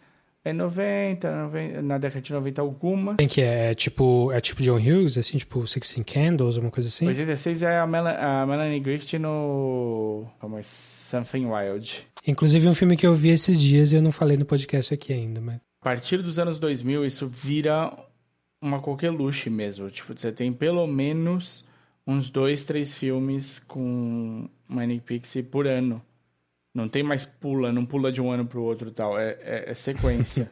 e isso é bem complicado. Você tem, tipo, o, o em, em 2001, por exemplo, que eles colocam, eles colocam a Amelie, do Amelie Poulain, colocam a Penelope Cruz no Vanilla Sky, certo. que eu gosto. É- Dois filmes que eu também gosto bastante. muito também. E aí tem mais quatro outras, outros filmes aqui, que tá, tem dois que a gente não viu, porque eu acho que um é, é coreano e o outro é indiano, é mais raro. Mas você começa a ter direto em, em, em- vários e vários filmes. É exatamente essa tendência que, que eu acho que talvez o ponto mais alto que a gente pode falar seja no Scott Pilgrim, ou seja no Ruby Sparks, lá com a Zoe Kazan também, que eu sei que é bem, é, é bem marcado isso. Você tem com a. É, Eu não vi a Ruby Sparks, mas parece não, não é não é comentando isso lá. Co- Ela não é uma criação. Ela é uma criação, assim? ela é exatamente isso. Ela é, ela é essa personagem idealizada, né? Tirada do, de uma criação para a vida real, assim. É, é bem isso. Tem a Natalie Portman no Garden State também, que é bem exatamente Sim, isso. super. Nossa, essa é muito. é verdade. E é outro filme que eu gostei da época também. Também. Então, tô falando, tipo, eu sou muito alvo desse. Mas enfim, eu sou mais velho, tô mais velho, hoje passou. Ufa. É, em defesa do Brilho Eterno, a Clementine, que é a Kate Winslet que faz, que é essa personagem que a gente tá falando até agora, ela se, def- ela se define com o contrário. Então, duas vezes no filme ela fala I'm not a concept. Eu não sou um conceito. O problema é que a gente É, acompanha pessoa- o filme no ponto de vista do Jim Carrey, não da Kate Winslet. Sim. E aí ela diz isso para ele, mas isso não muda o jeito que ele enxerga ela. Sim, tem isso também, porque você tem a Clementine da, das memórias dele e tem a Clementine real também, que aparece ela fora do, do Joe. Ela, e ela fala essa frase uma vez de cada vez, uma vez na memória e uma vez de verdade. Até para mostrar que ela é, apesar da inconstância dela, ela é constante em algumas coisas. Então o filme tenta se defender disso, assim. Nem se defender porque ela não estava sendo atacada naquela época, mas acho que o filme é esperto a esse ponto para tentar mostrar que ela é uma pessoa real. Tem alguns momentos do filme, se você não assistiu ainda, a gente está tentando evitar falar de spoiler aqui, mas eu vou, vou fazer uma coisa bem é, evasiva, assim. Assim, o filme é quase todo do ponto de vista do Joe, do, assim, do começo, da primeira cena. Mas tem algumas coisas que você tem que inferir que estão acontecendo também com a Clementine. E se você não viu o filme, desculpa, vamos falar da premissa que não falamos até agora. Uh, Joe Barish é um é esse cara bobão que a gente está falando até agora, que não tem muita qualidade. Eu tentei definir ele assim para mim e não veio muita coisa dele. Ele é Jim Carrey fazendo o papel anti-Jim Carrey, que é o cara introvertido, o cara que não faz muita piada, cara que gosta de escrever no próprio diário. E ele teve um relacionamento com a Clementine por dois anos. Ele fala no comecinho do filme. Até que do nada ela some, não fala mais com ele. E ele descobre, também no começo do filme, que ela te, fez um procedimento novo, moderno lá de, de neurociência, em que ela apagou as memórias dele totalmente.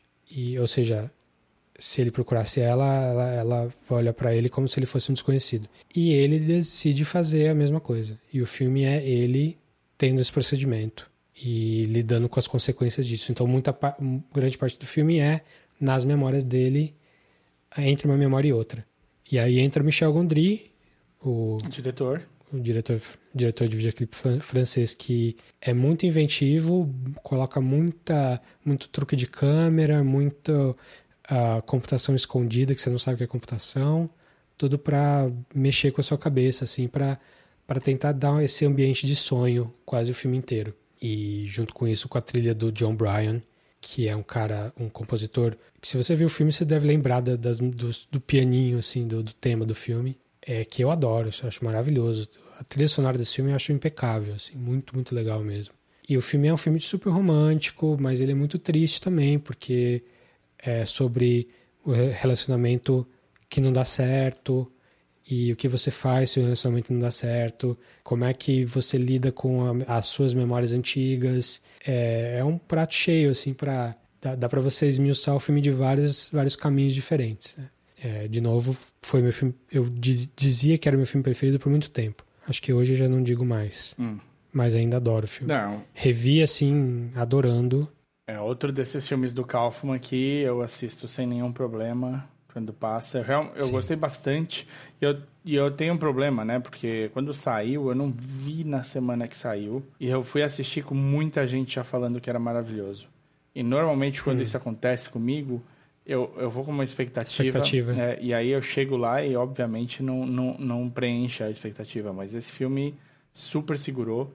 Quem, quem assistiu comigo amou, acho também entrou no, no, no, melhor filme da vida na época. E eu consegui.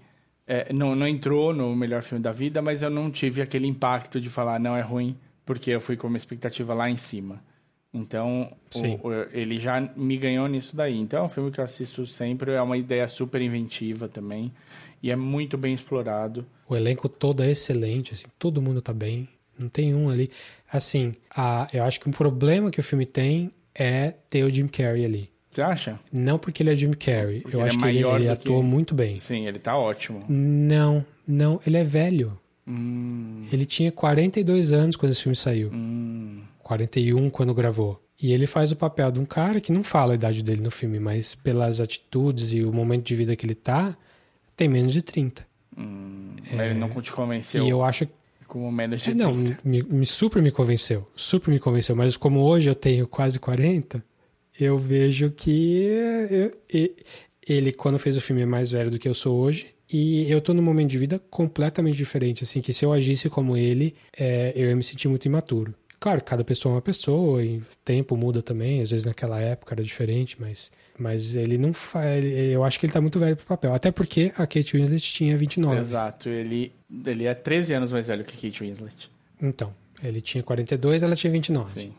Mas enfim, o problema é menor. É um problema que me, me chamou a atenção hoje e não me chamou a atenção na época. Não, de jeito nenhum, de jeito nenhum. Inclusive, foi super abraçado na época porque o Jim Carrey, né, tava explorando justamente uma outra parte da, da, da atuação dele, né? E, e, e, ele mostrou que ele é Sim. muito, muito bom. É a escola, escola Truman, de, escola show de Truman. Sim.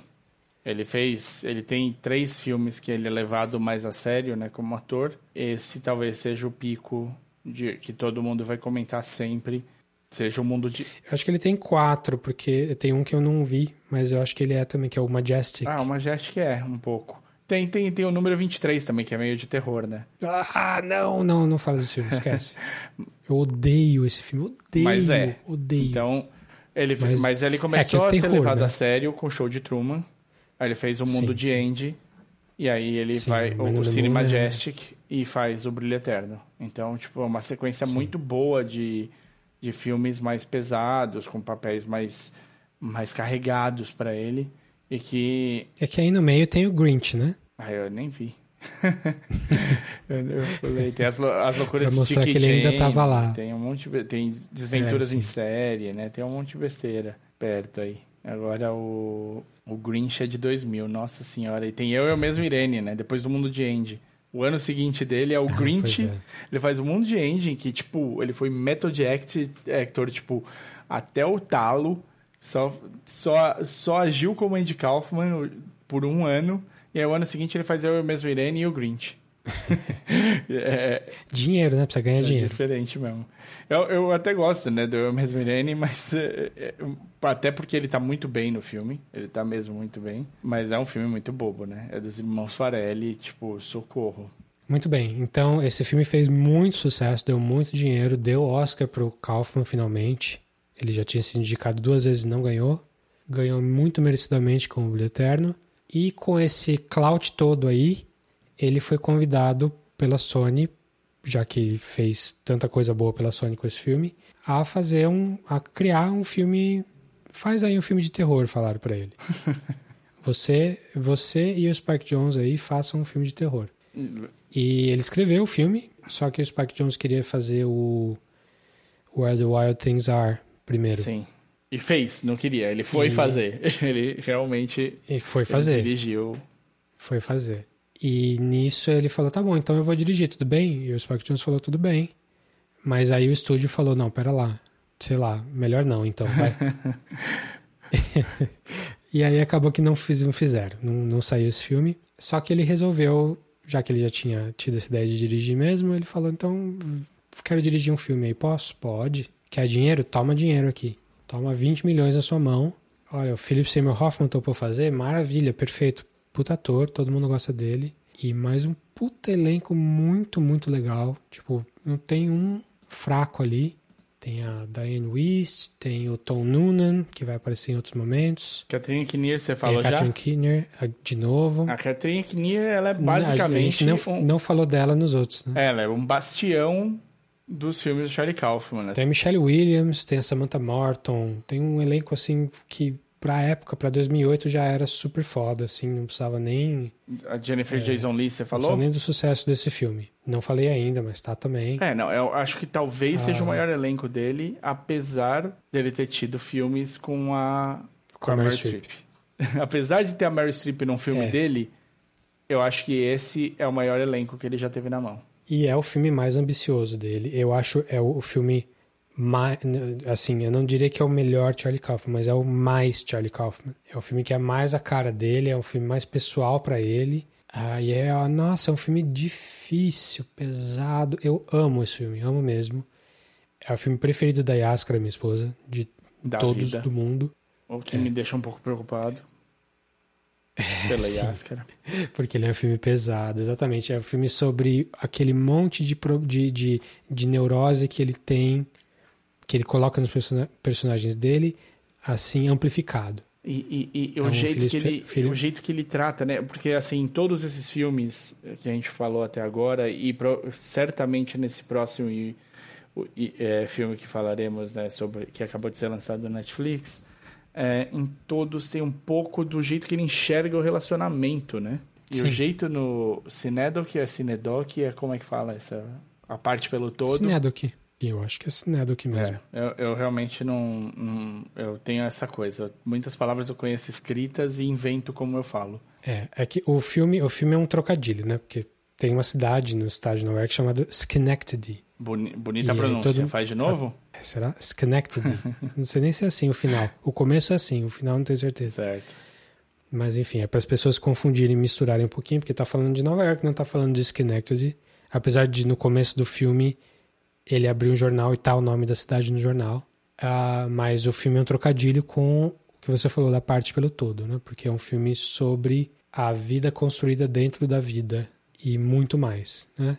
Exato. Você estava falando que o personagem dele, que ele tem as, neu as neuroses, como é que é? Eu acho que a minha, a minha sensação, que é uma sensação bem complicada e, e que me preocupa quando eu vejo pessoas que se identificam demais com alguma coisa dele, é que a, o jeito que ele enxerga os relacionamentos humanos, mas também os relacionamentos amorosos, parece permear, assim, permeia demais o que ele faz, né? E no Cinedo que ele ele vai um pouco além, assim, né? Tipo, são três relações e todas eh, com ele super autocentrado e fazendo o que é importante para ele, largando as pessoas no meio. É, é uma é meio uma tortura pensar em, em viver com alguém desse jeito, né? Uma é bem complicado. Sim, muito. A gente não falou até agora, mas acho que uma grande escola pro, pro Kaufman, ou, ou da onde ele vem, assim, é o mesmo lugar que vem o Woody Allen. É, nossa, eu, eu, eu, eu é... mordi a língua 50 vezes para falar Woody Allen nesse... Não, mas é, né? Acho que não, não dá para negar, porque essa coisa do, do cara ansioso, neurótico e Aliás, o Allen é um grande expoente da, da, da Manic Pixie Dream Girl com Annie Hall. Sem dúvida. Não, e, e é depois é... repetido em milhares de filmes dele, né? Em Manhattan, Nossa, enfim. ele, ele é um cara que, que adora. Ele é atraente só porque ele é inteligente, mas bonito ele não é. Não. E, e, assim, a, a, são, eu acho interessante, assim, os dois são judeus, né? O Kaufman e o Woody Allen. Sim. E os dois, eles têm uma base é, de, dessa paranoia, dessa, dessa coisa de ser muito cerebral, que eu tenho quase uhum. certeza que tem um, um, pouco. tem um pezinho na criação, assim, né? Eu tenho, tenho dois irmãos. É, eu tenho dois é, irmãos é o, judeus. É o judeu. É um judeu secular, no sentido, tipo, ele, o Woody Allen, os Cohen, que não é uma coisa em, em, que a visão de mundo tem muito essa coisa do, do existencialismo mesmo, né? De, de, muito de ansiedade, muito de neuroses, Sim, né? Extremamente neuróticos, extremamente ansiosos. E, e isso vai para escrita, mas é o que eu acho. Eu acho que tipo, o Woody Allen vai para um lado e o, o Kaufman vai para outro com isso, assim. Tipo, que o Allen vai em busca de um texto leve, mais divertido, mais um, um, com um pezinho na coisa do... Quase os trapalhões, né? Vamos dizer assim, um negócio de, tipo... um humor físico em muitos momentos e tal. O, o, o Kaufman vai para uma discussão mais séria, ele vai atrás de fazer você pensar, né? Não... Eu acho que a diferença maior deles é que o, o, o Kaufman gosta de chocar. Ele gosta de mostrar para você que olha como a humanidade é nojenta. Então, no Cinedo, que tem muita coisa. O, o Caden Cotard, que é o personagem do Philip Seymour Hoffman, é super nojento o tempo todo, tanto fisicamente como emocionalmente. É, ele está sempre preocupado ali com alguma uma pústula no rosto, uma, uma doença que ele vai ter, se ele está mijando sangue. Tem essa coisa escatológica, mas também tem a coisa dele rejeitar as pessoas e não conseguir amar ninguém porque ele está só preocupado consigo mesmo. O Woody Allen, acho que tem tudo isso, como você está falando, com uma leveza um pouco maior e também com. Assim, os dois têm um nível de absurdo na escrita. O Woody Allen tem milhares de filmes super absurdos e engraçados. Mas nenhum filme dele é. Olha só como a humanidade é suja. Uhum. E o Kaufman, quase todos os filmes dele são assim. Exato, é. Você pode pensar mal dos personagens do próprio Allen, né, nos filmes, em várias vezes você vê, mas não é proposital, eu sinto, não é uma coisa do tipo da natureza humana intrinsecamente Sim. ligado, e no Kaufman é. O Kaufman vai debater justamente isso. É. Então, o, o que especificamente é um filme sobre a morte, né, sobre o medo da morte. O tempo todo ele fala que tá, que tá hum. achando que vai morrer, o relacionamento que ele tem com a com a ex-mulher, é, é, tem, tem tudo a ver com, com morte, ele está preocupado com o que vai acontecer. É um filme, assim, surreal, no sentido de que ele, ele, ele abrange um período de tempo indeterminado, assim, ele começa em 2005 e ele acaba... Tá, não vou falar de spoiler, mas, assim, também é um filme que não dá para estragar, né? Um filme que não adianta você contar o que acontece, porque muita coisa é, é, é muito fora do que você espera que vai acontecer. Mas. Uh, ele tem pitadas de sci-fi em que não aparece nada. Você, você já tinha visto o filme, ah, né? Já, eu já... Vi, vi, pela segunda vez agora. Tinha visto uma só. Você lembra um momento do filme? Isso, se você não viu, não vai importar. Mas tem um momento do filme que alguém fala, e eu acho que é até um, um dos temas do filme, mas ele fala, faz uma coisinha antes. Ele fala: no, existem 13 milhões de pessoas no mundo e cada um é, acho que é protagonista da sua própria história. essa segunda, essa segunda parte do protagonista da sua própria história é um dos temas do filme, bem importante. Sim. Se você está vivendo a sua vida, está procurando direção, se você vai ser um personagem do, do autor, se o grande autor sabe o que está fazendo ou não sabe. É, mas a primeira parte da frase, existem 13 milhões de pessoas no mundo, é que me chamou a atenção dessa vez. Eles falam duas vezes essa frase. Porque a pessoa que está falando isso, eu acredito que ela não está errada. Você não vê no filme, porque o filme é tão centrado no, no, no, no Cotard, no, no Philip Seymour Hoffman, que você não sabe o que está acontecendo, a não ser muito pela beiradinha. Se Mas aconteceu. Tem, tem de estar tá ligado diretamente a ele, de certa maneira. Né? É, sim. Então, no contexto do filme, aconteceu um apocalipse, uma coisa muito, muito, muito grave, e você não ficou sabendo. De tanto que você tava no umbigo dele ali, o filme inteiro. É, eu achei, eu falei isso pra Yaskara, pra minha esposa, essa semana, on, ontem. Hum. E ela falou, ela viu o filme, sei lá, quase dez vezes. E ela falou que nunca tinha reparado nessa frase. é um detalhezinho, assim, ele gosta muito dessas coisas de, de, de colocar no fundo para você nem perceber, para passar batido, mas se você vê de novo, você vê que, que tem uma construção ali por trás. Mas é um filme difícil, é um né? É filme difícil. É, é, assim, esse é um filme que é, eu espero que ele tenha conversado muito com o psiquiatra dele, o psicanalista dele, porque tem muito conceito, né? Eu acho que nós fomos o psicanalista dele. Tem muito conceito, né? Tem muito conceito. Tem, tem simulacro, tem bastante coisa do Jung, né? Nesse, nesse meio aí. Tem umas referências que eu fui, depois que eu fui pesquisar, que tipo, o nome dele tá ligado, Cotar é ligado a uma, um tipo de é uma, é uma doença. doença é, tipo, não tinha a menor ideia disso assistindo. Tem um monte de coisa que você. Se, você não resolve pesquisar a fundo, dá, você nunca vai ficar sabendo realmente, assim. Mas é um, um é um belo filme, é um filme pesado, tem uma história.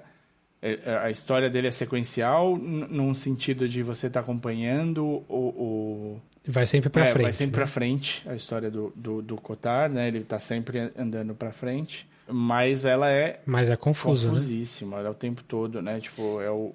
Inclusive, eu ouvi uma entrevista com ele hoje em que ele fala que uma das escolhas que ele fez para esse filme é não tem establishing shot, não tem a, a, aquela tomada do tipo, esse é o consultório médico, esse é a casa da pessoa. Uhum. Todas as cenas já começam direto no personagem. Uhum. E isso cria uma confusão na sua cabeça, porque você está acostumado com o padrão establishing, aí médio e aí close e diálogo. E esse filme meio que quebra isso. Então é, é, meio, é pensado para ser confuso mesmo, né? De propósito. É, e tem essa coisa do andamento, né? Tipo, a vida do, do Cotard tá o tempo todo indo para frente, num ritmo aparentemente normal, mas aí, tipo, a filha dele tem diversas idades durante o filme e, e, e ele se mantém, né? É, é, quer dizer, até um certo ponto ele se mantém, depois a coisa muda. Mas o é interessante porque tem muita análise pessoal, né? É o filme muito centrado em você se compreender também do. Sim. Um dos conceitos que eu mais gosto do filme é uma coisa que tá ali no meio do filme, que é quando a, a personagem da, da Samantha Morton, a Hazel, resolve comprar uma casa e é a casa que é uma, ela é uma solteira, 36 anos. Ela fala: é difícil comprar uma casa. É uma, eu não sabe, nunca pensei que fosse comprar uma casa sozinha, assim, sem, sem marido, sem nada. É uma responsabilidade e tal. E ela compra uma casa que está em chamas. Uhum. A casa está pegando fogo. Uhum. E ela sabe que aquela casa vai ser a casa em que ela vai morrer. E não que ela vai morrer ali, que ela vai comprar e morrer no fogo ali, mas que em algum momento da vida dela ela vai acabar morrendo naquela casa. E a casa está em chamas. Ela compra um lugar que está se acabando, está tá se deteriorando a, e, e, assim eternamente. Ela não, nunca apaga o incêndio Mas da casa. tem até, é bem tem até uma, um- uma resposta, né? Eu acho que a mulher que tá vendendo a casa pra ela, não lembro mais se é uma mulher, até me perdi. É uma mulher. Ela- porque ela fala assim: Eu gostei, mas eu tô preocupada de morrer no fogo, né? A mulher responde assim: É uma decisão grande como um prefere morrer, Sim, como alguém prefere morrer. é uma frase bem legal. Pois E é. o, o, o Enfim. Kaufman fala sobre isso né, em entrevista. É, que é um- uma escolha de fato. De, quando ela decide morar ali, ela tá de fato escolhendo onde ela vai morrer. Pois é, a gente nunca sabe, né? Às vezes a gente já comprou. é, às vezes a casa que eu tô aqui vai ser essa. É. Né? Não, não dá Não pra saber. saber. É um- e é uma ideia meio. é, O Senedoc ele tem um negócio. É que você vai ver, eu vou ter falado o nome cada vez de um jeito, né? O- Normal. ele tem uma coisa meio Ouroboros, né? Do fim tá ligado ao começo, assim, o- se comendo o tempo Sim. todo, né? Interessante isso. Pois é. E é um filme tão desafiador, tão diferentão, mais pesado, mais cerebral. Ele não faz muito sentido em alguns momentos. Tanto, é, tanto que ele custou 20 milhões de dólares, gastaram mais uns 20 para divulgação. E o box office dele total no mundo, enquanto ele passou no cinema, foi menos de 10 milhões. Então ele deu um puta Preju, um prejuízo todo prejuzinho. mundo. Todo mundo perdeu dinheiro com esse filme. Só ganhou quem assistiu, porque é, é um filme muito importante. Eu vi na mostra quando passou. Foi um dos filmes que passou na mostra de São Paulo e depois entrou em cartaz no Brasil. E eu saí bem impressionado. assim. eu já era super fã do, do Kaufman, obviamente, por causa do Brilho Eterno e etc. Mas é, eu gostei desde o começo, apesar de saber que não é muito palatável. Eu, eu acho que é, é, é, tinha de ter um esforço para ir assistir o filme. Porque Sim. é é uma sensação que eu tive na época mesmo. E não é todo mundo que ia fazer. Foi, foi atrás de ver o filme quem gostava já do Kaufman e tava ali esperando o próximo, né? Isso. E, e aí o resto meio que ficou meio perdido, não sei. É, pois é, mas é, é uma obra que ainda bem que fizeram, ainda bem que alguém perdeu dinheiro com isso. que a gente. Acho que pra mim é a- é a melhor atuação do Philip Seymour Hoffman, que é, não é pouca coisa. não, né? ele é um. Era, né? De um dos, dos grandes aí, um monstro. Toda, toda a interpretação que ele Pois é. entrava, ele dava. Acho que 110, assim. Mesmo que fosse um filme Pois é. menor, ele tava sempre acima. Mas deu tanto prejuízo, foi tão ruim em termos financeiros, que ele não conseguiu, o Kaufman não conseguiu emplacar mais nada depois disso por sete anos. e quando ele conseguiu emplacar alguma coisa, assim, ele fez um fez alguns roteirinhos que não foram pra frente, fez, ele fez diri- dirigir um piloto pro FX que eu queria muito ver, mas não existe, né? Não tá O piloto, Ele foi filmado e pego- tal. Não, não pegaram? fez só o piloto. Ele existe, o FX tem isso, a Fox tem isso com eles, mas não, nunca ninguém viu Que é publicamente. o How and Why? É esse? Eu acho que é isso. Mas enfim, não, não rolou. Mas aí ele conseguiu emplacar com um dos roteiristas do Dana Carvey Show lá do começo, comediante amigo dele, o Dino Sta- Stamontopoulos, como é que é o nome grego assim? Eu esqueci, eu devo estar falando errado o nome dele. Mas se você assistia Community, ele é o cara que tinha uma a, a costeleta dele era uma estrela, Starburns, acho que era o nome dele. Hum. Enfim, é um comediante que é mais famoso por trás das câmeras do que pela frente. Que tem um estúdio de animação e ele sugeriu para o Kaufman pegar uma peça de áudio que ele tinha feito em 2005, chamada Anomalisa, e transformar em uma animação stop motion. Que o Kaufman não tem o menor, não sabia nada de stop motion na vida. E topou e eles conseguiram financiamento, fizeram um pouquinho pelo Kickstarter, deu ali menos de um milhão ali por, por ali. A empresa do a produtora do cara conseguiu bancar o resto e o filme saiu em 2015 e você imagina que o Kaufman ia fazer uma coisa um pouco mais palatável para tentar voltar, é, ganhar um pouquinho de dinheiro, voltar um pouquinho às graças do público, da, do, dos financiadores. Mas não, ele fez uma coisa, eu não diria que é mais difícil do que o Cinedoc, porque o Cinedoc é uma coisa muito grandiosa. Uhum. Mas é, não é nada comercial. A Anomalisa é absolutamente zero comercial. Sim, meio e, e com Porque que é escrotinho, né, dos personagens para variar, né? Sim, super. Tá sempre, né? Não tem um ali que salva. Mas ele fez um filme em que o é um stop motion mesmo, com puppets, com aquele puppet mais mais elaborado, tipo do Coraline, assim, até mais realista, de um cara que trabalha com call centers, assim, ele é um guru de desse relacionamento com o consumidor, que escreveu o livro e tal, e ele tem uma conferência para ir é tipo Cincinnati, assim, mas não lembro se é Cincinnati mesmo. Enfim. É, tem uma conferência e é ele na conferência, indo para a conferência, ele está no, no, quarto de hotel, pensando na vida dele. Só tem uma grande questão, assim, ele é um cara tão centrado nele mesmo que ele não consegue enxergar as outras pessoas como pessoas. Então todo mundo que fala com ele tem a mesma cara e a mesma voz, literalmente. Não é o cara que faz, inclusive. Todos, é o mesmo cara que faz, é o Tom Noonan, que é aquele ator que tá no Cinedoc, que é o cara mais alto, careca, que se oferece para fazer o papel do, do Cotard no filme, dentro do filme. No filme dentro do filme. É um cara super. O enfim, Sammy, tem uma voz bem característica. O Sammy, né?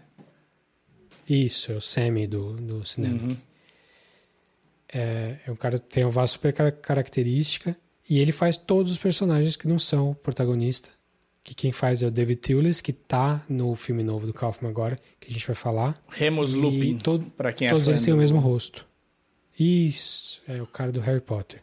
Exatamente. É britânico, então.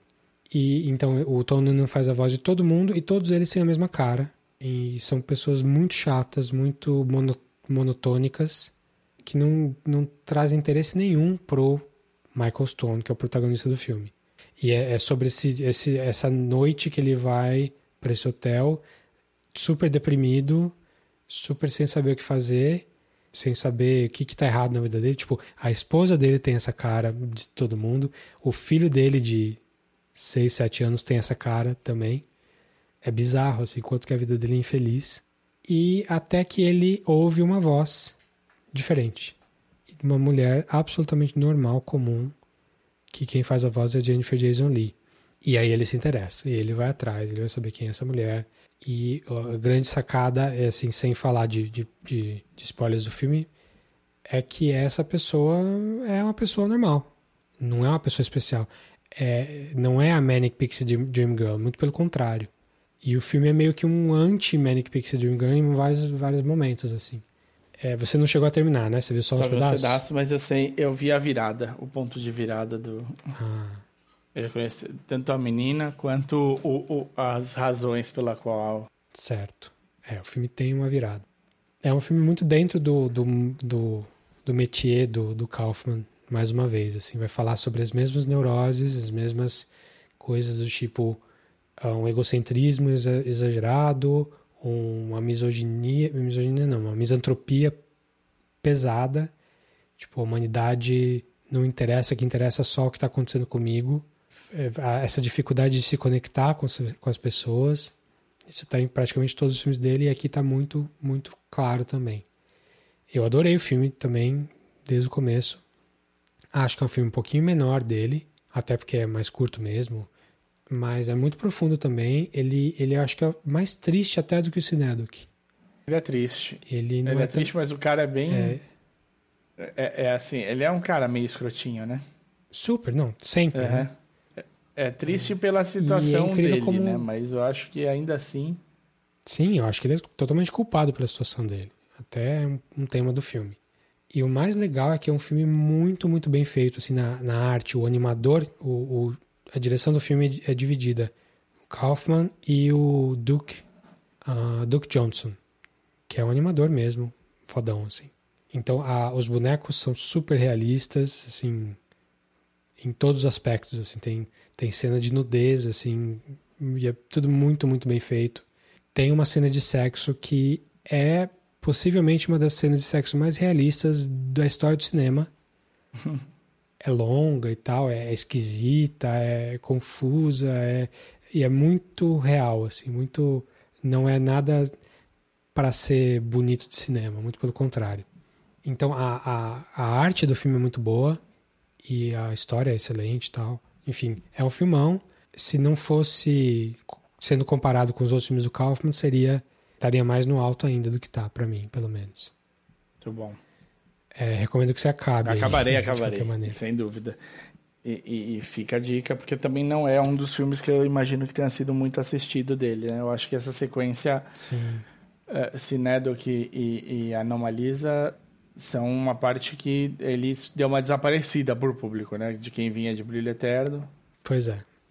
E continua assim, né? Porque esse último filme dele, o I'm Thinking of Anything Things, também... Não deve aparecer na pesquisa de todo mundo quando abre o, o Netflix, né? Pois é, na minha apareceu. Também, mas não, eu imagino que não Netflix é... Netflix sabe mais sobre mim do que eu imagino. Sem dúvida. Não precisa nem, nem discutir. Mas o, eu fiquei surpreso. Assisto várias porcarias na Netflix, mas vira e mexe eu assisto um pouco mais rebuscado. E aí eles me deram a opção também. Vamos falar do último filme Vamos então? falar. Esse aqui a gente vai fazer uma introdução e provavelmente falaremos de spoilers. Vai ficar bem bonitinho, bem separadinho para vocês, com musiquinha e marcação. Tá bom? Isso. Então, maravilha. Dê uma olhada se você não viu ainda. Então, I'm Thinking of Ending Things é um filme baseado num livro de 2016 de um cara chamado Ian Reid. Reed é, Ian Reid, é. acho. E a canadense. E para você que tem aí o Netflix em português, o nome é Estou Pensando em Acabar com Tudo. Ficou em português mesmo. Direitinho. Estou pensando em acabar com tudo? Com tudo e não com as coisas. Sei lá, hein? Na hora de spoiler a gente vai falar desse título aí, então. Sim. Então, o livro 2016 um livrinho curtinho, deve ter umas 120 páginas aí no livro físico, mas bem impactante, bem diferente. É, eu li rapidinho, falei dele aqui no podcast, porque eu tinha lido e gostado bastante. O livro tá por R$ 6,50 e... no Kindle. Pronto. Corram lá, porque é legal. É legal mesmo. Se você já viu o filme, também é legal, porque tem algumas diferenças interessantes. Mas a, a ideia do, do, do livro, e do filme também, uma jovem Lucy mais ou menos, uma jovem está namorando um jovem também de vinte e tantos anos como, como ela, chamado Jake, quem faz é o Jesse Plemons. Tá em alta aí, né? Você conhece, é, você conhece do, do Breaking Bad, do Fargo, do Friday Night Lights, Fargo TV. E do, do, Breaking, do, do, Breaking Bad não, do, do... Ai, cacete, Black Mirror. Black Mirror, aquele cara loiro, meio gordinho. Quer dizer, agora ele tá gordinho, né? ele não era. Geralmente tem feito papéis meio de gente bizarra, assim. E é ela, um relacionamento de algumas semanas com esse Jake, e eles vão, estão no carro indo visitar a família dele para um jantar. Pela primeira vez eles vão se conhecer, e num, numa noite que está nevando bastante. Isso é saída até a casa dos pais, o jantar na casa dos pais e coisas que acontecem depois disso. Jake, my boyfriend. It's snowing. Winter is coming in. We have a real connection, a rare and intense attachment. I've never experienced anything like it. I'm thinking of ending things. Huh? What? Did you say something? I don't think so. Weird. I'm visiting Jake's parents for the first time. He hasn't been my boyfriend for very long. They really are looking forward to meeting you. I think of ending things. É um filme super pequeno, um livro super pequeno, super claustrofóbico. E isso tá bem claro no filme também, tipo, dá pra ver, eles estão sempre dentro do carro, com neve em volta deles e mais nada, preto, totalmente preto. E é isso, a premissa do filme é essa, é essa jovem que tá pensando em terminar com o cara. Essa com ela pensando isso em voz alta. Em voz alta não, né? É, em, é em, em, em voice over. É, pensando, pensando, pensando. Ela pensando e a gente ouve, mas o Jake não ouve. E é a conversa que eles têm ali. Então é aquele tipo, aquele filme de relacionamento que é mais uma conversa em que eles passam por vários assuntos diferentes. Mas ao invés de ser uma coisa romântica, tipo um, um Before Sunrise da vida, é uma coisa um pouco mais triste, porque ela tá pensando em terminar. Sim. E, como sempre nos filmes do Kaufman, coisas estranhas acontecem. Coisas bizarras. Se você viu o trailer, você, vê, você viu umas cenas dos, do jantar na casa dos pais, aquele cachorro que não para de chacoalhar. Então, para você que não sabe o que esperar do filme, Espere coisas estranhas. espere coisas estranhas. O livro tem uma pegada de terror quase em alguns momentos, que o, o filme não necessariamente vai, mas ele tem coisas bizarras também. Ele é um pouco mais quirky, assim, mais esquisitinho, engraçadinho do que o livro. O livro se leva um pouquinho mais a sério, eu acho. O que eu acho uma vantagem do filme, para falar a verdade. Ainda mais tendo Kaufman como roteirista e como.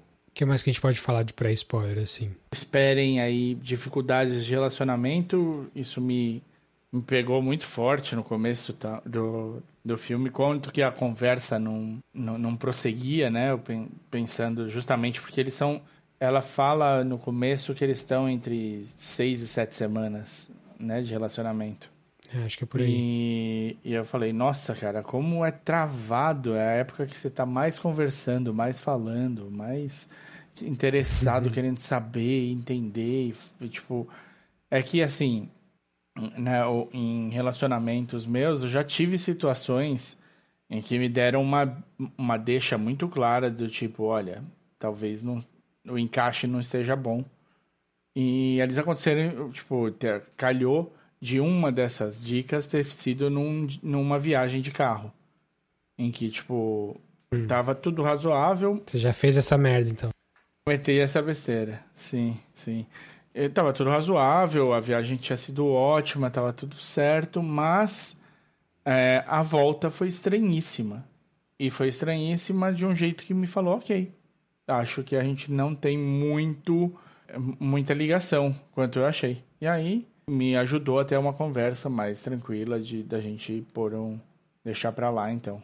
Então você tava pensando em terminar com tudo. A, a- a viagem ajudou nisso daí. Aí eu vendo, eu senti essa essa complicação, assim, essa dureza da, do- da- das conversas. Na verdade, é uma coisa que a- na hora me remeteu a, a Brilho em alguns momentos, me remeteu a, a Cinedoc em outros momentos.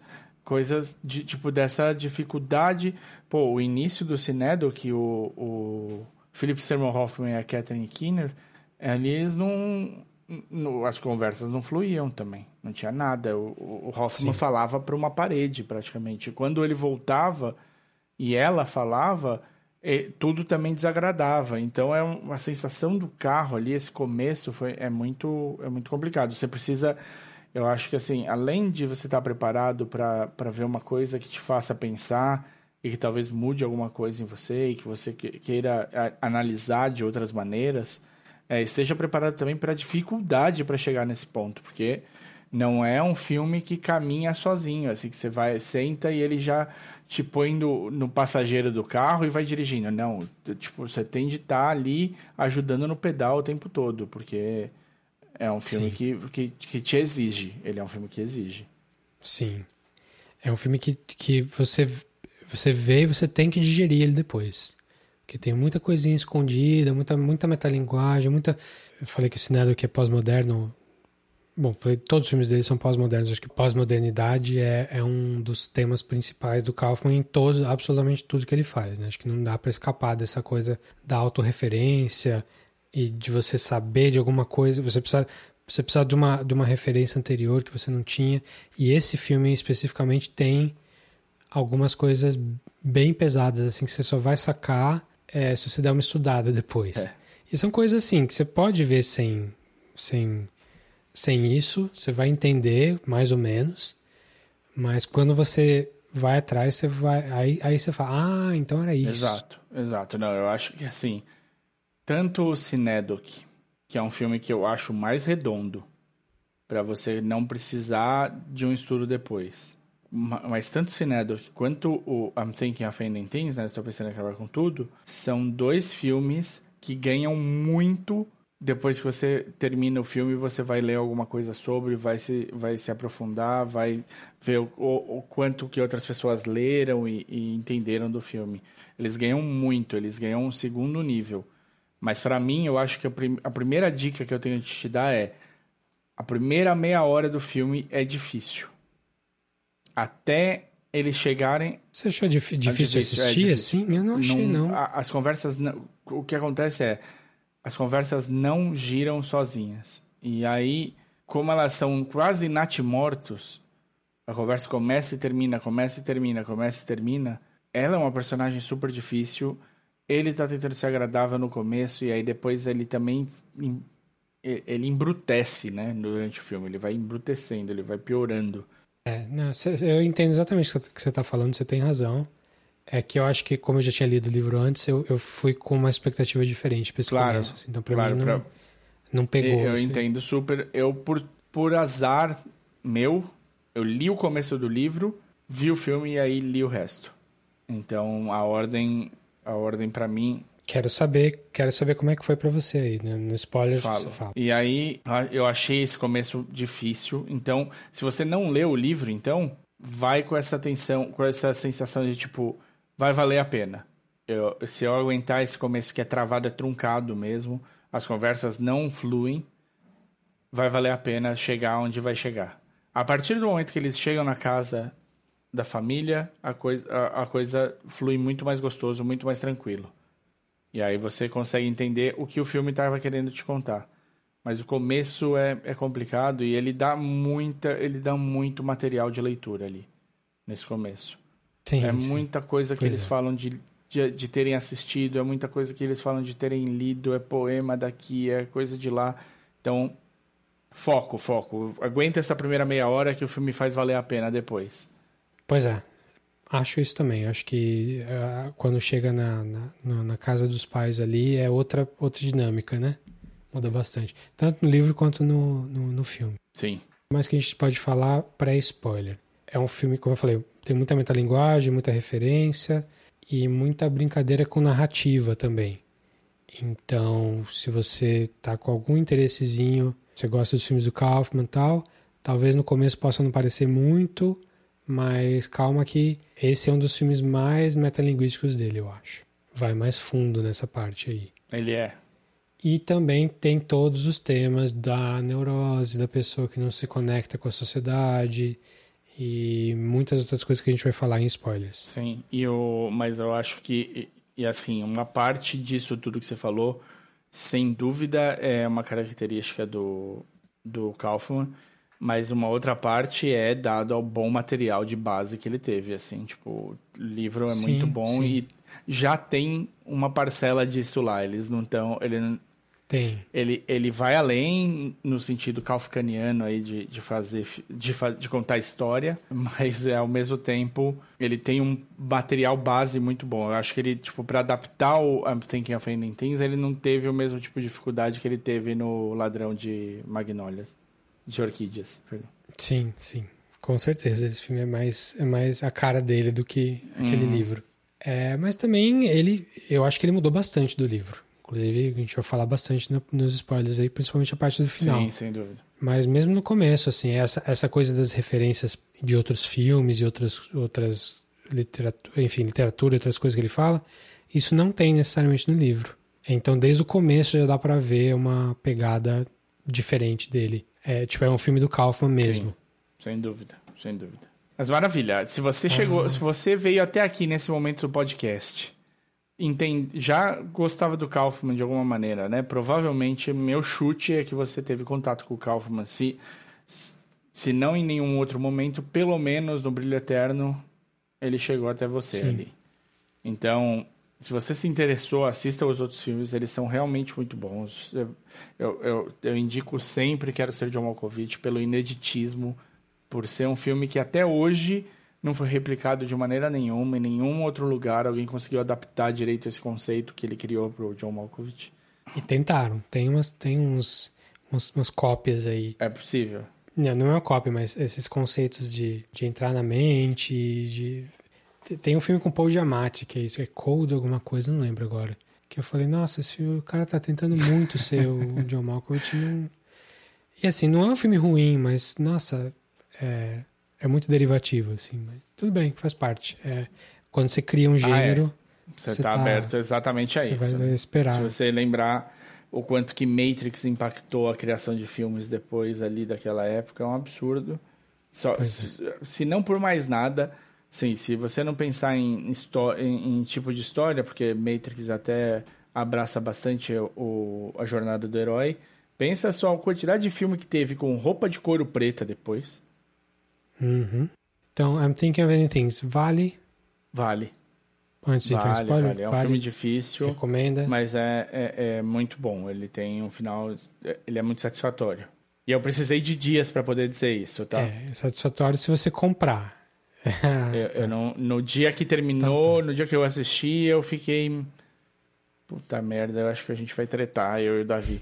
Mas eu, mas eu precisei de dias, precisei de. Precisei ir ler também, me ajudou bastante ler o livro, mas ler também pessoas que viram, o que disseram, onde, o que acharam.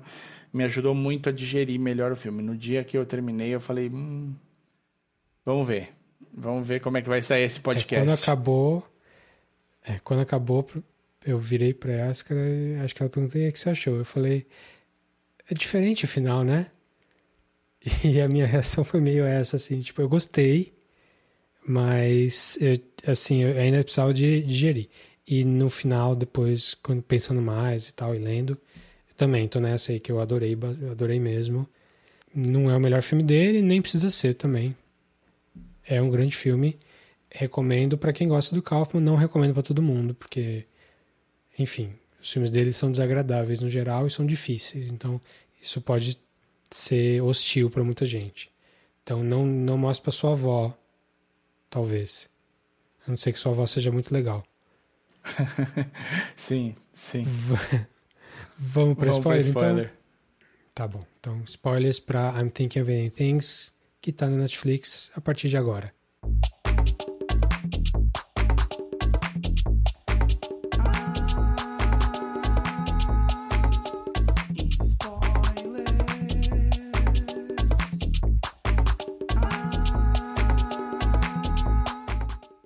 Onde o livro te leva numa, numa escalada que eu, eu acho que é até mais simples de compreensão, o filme vai pra um. O filme termina num poema, né? Sim, o livro é, ele acaba num thriller. A Lucy, Luisa, Ivone, sei lá qual é o nome dela, sendo perseguida pelo zelador do- da escola, que é o Jake, num, num esquema de terror, tipo, ah, o meu namorado morreu, esse cara matou ele, esse cara vai me matar. Até que chega naquele maldito capítulo em que todas as palavras são What are you waiting for? Que é a grande pergunta que ele que, a, que ela recebe a ligação dela mesma no celular e que é uma pergunta que é basicamente a ideia do Camus, Camus, do filósofo e escritor lá, Albert Camus, o bonito. francês, da, daquele tratado famoso dele do mito de Sísifo, em que ele, ele abre o livro, a primeira coisa que ele fala é a única questão que importa para o ser humano é o suicídio. Estou parafraseando aqui, não estou com o livro na frente, mas é, é, é isso. Ele fala que nada mais importa, na, assim, a única coisa que, que te faz ser ser humano é pensar por que você está vivo. E se você pensa por que você está vivo, você tem que pensar por que, que você não se mata. E isso é o dilema do Jake Zelador. Por que, que ele ainda não se matou? É a grande questão. Que, e aí você descobre que, na verdade, quando ele pega ela finalmente, na verdade, ela é ele e ele é todo mundo. Só tem ele. Só tem ele. Então, nenhum personagem que apareceu no filme desde o começo é outra pessoa. Ou no livro. Não tem nenhum outro personagem que não seja ele. No livro ainda tem o ponto de vista das pessoas que acharam o corpo Sim, dele. né? tem- que é, um, Tem os capítulozinhos ali é uma constante. que você que desde o começo, é, desde o começo aparece tipo um trechinho de uma, duas pessoas falando: "Nossa, eu não acredito", pessoas que trabalham na escola. Não acredito o que aconteceu, mas você nunca sabe o que está acontecendo até o final. É, e é engraçado porque ele te de- esses trechinhos no começo me deixavam ainda mais perdido no, na narração, mas aí depois. Sim, você não sabe qual é que é, né? No livro você não sabe de onde está vindo e para onde que está indo. Mas depois fecha, Fecha, né? fecha bem. bem. Não, é, é- isso é muito interessante. Tem algumas coisas que funcionam muito, muito bem no filme, que é as ligações, por exemplo. Né, dela receber as ligações, você Sim. vê a ligação, o nome É. dela, e ela pôr na orelha, e tem uma voz masculina. É, é- essa é uma coisa muito interessante que funciona bem no, no, no filme. É, no livro funciona, funciona muito bem pra mim também. Inclusive, acho que tem mais. Tem mais do no que livro do que no filme. No filme, acho que ela só ouve essa ligação, acho que uma vez. É, não, tem mais assim. no livro do que no filme. E eu acho que tem mais no livro do que no filme pra f- reforçar a ideia, que é uma coisa que fica mais simples de fazer quando você faz no filme. E, e no livro ele precisa de mais vezes pra você entender um pouco de onde ele tá indo com isso. Ele não é um livro fácil de escrever.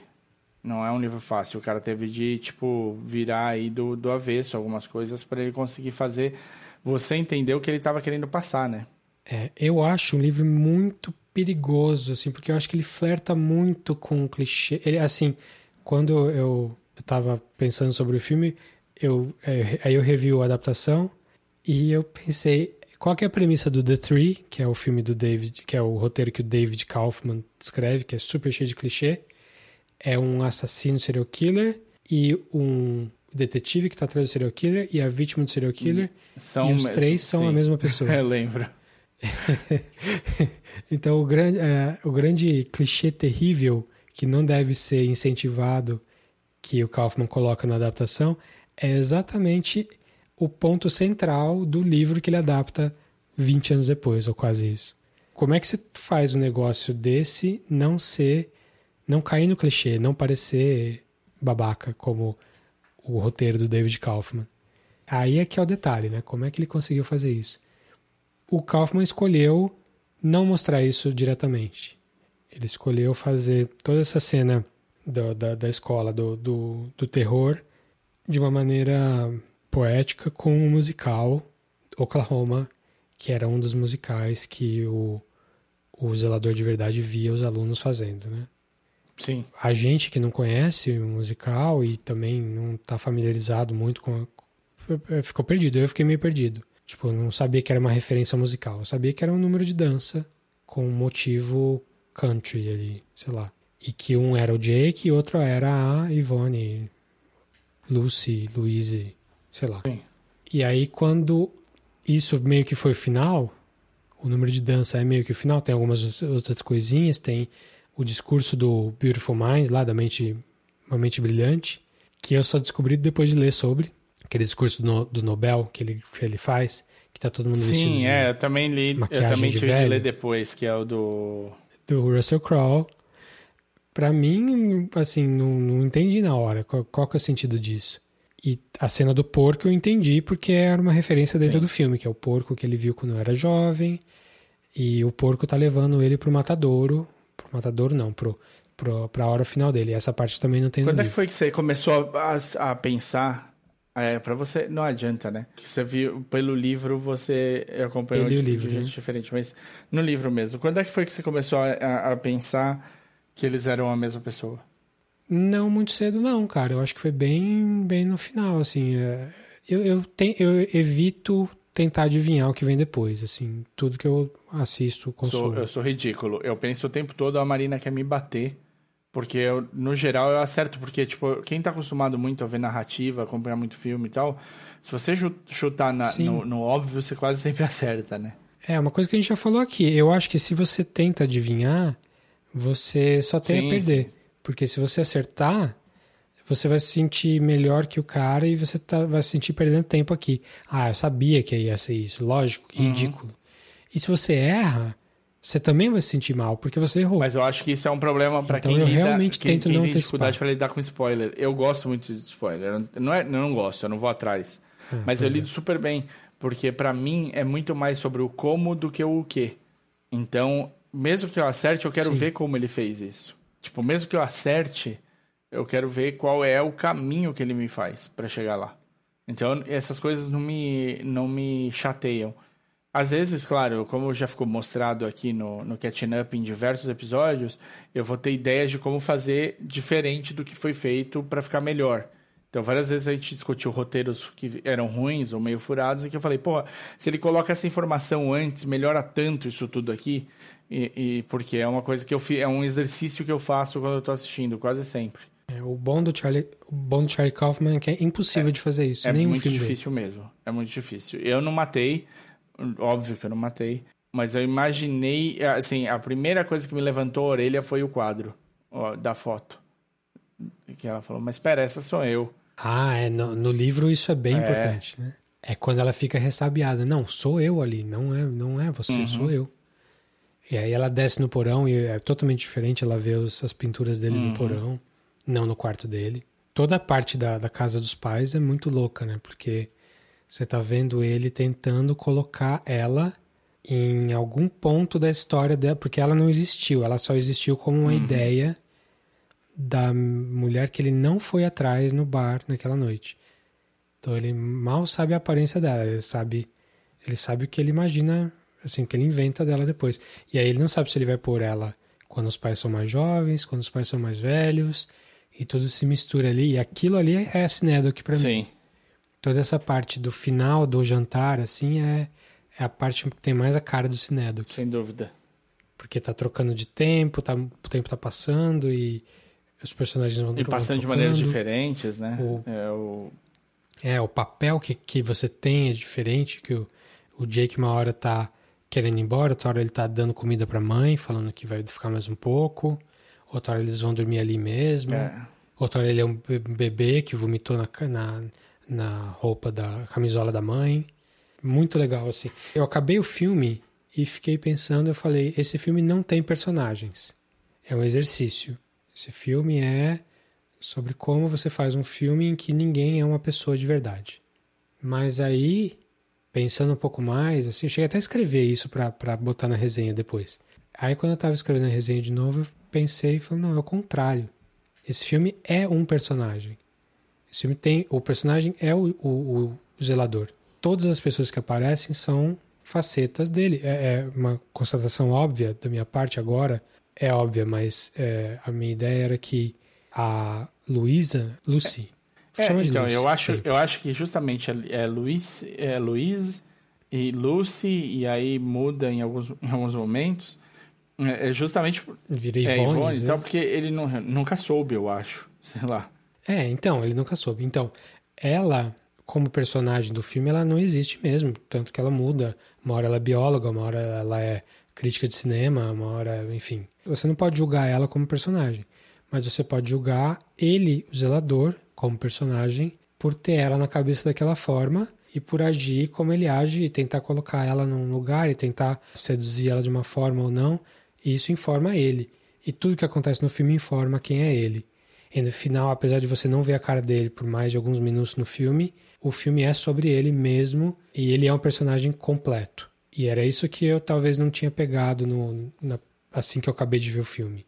Uma coisa que eu tive que pensar um pouquinho mais. Eu acho que ele é um personagem completo. Dá pra você traçar uma trajetória mais ou menos clara da vida dele, das coisas que ele acha, de como ele lida com a humanidade, de como ele lida, lida com rejeição, é, como ele vai se sentir humilhado por alguém que ele gosta, tipo quando ela faz, é quando ele pergunta do A Woman Under the Influence, aquele filme do Cassavetes, que ele gosta muito, e ela começa a recitar uma crítica super pesada do filme, de que você- depois se você ver melhor é da Pauline Ka- Kael, que é uma das maiores críticas da história, que é famosa por ser bem seca, bem crítica mesmo nos filmes. Ela falou mal do 2001, por o exemplo.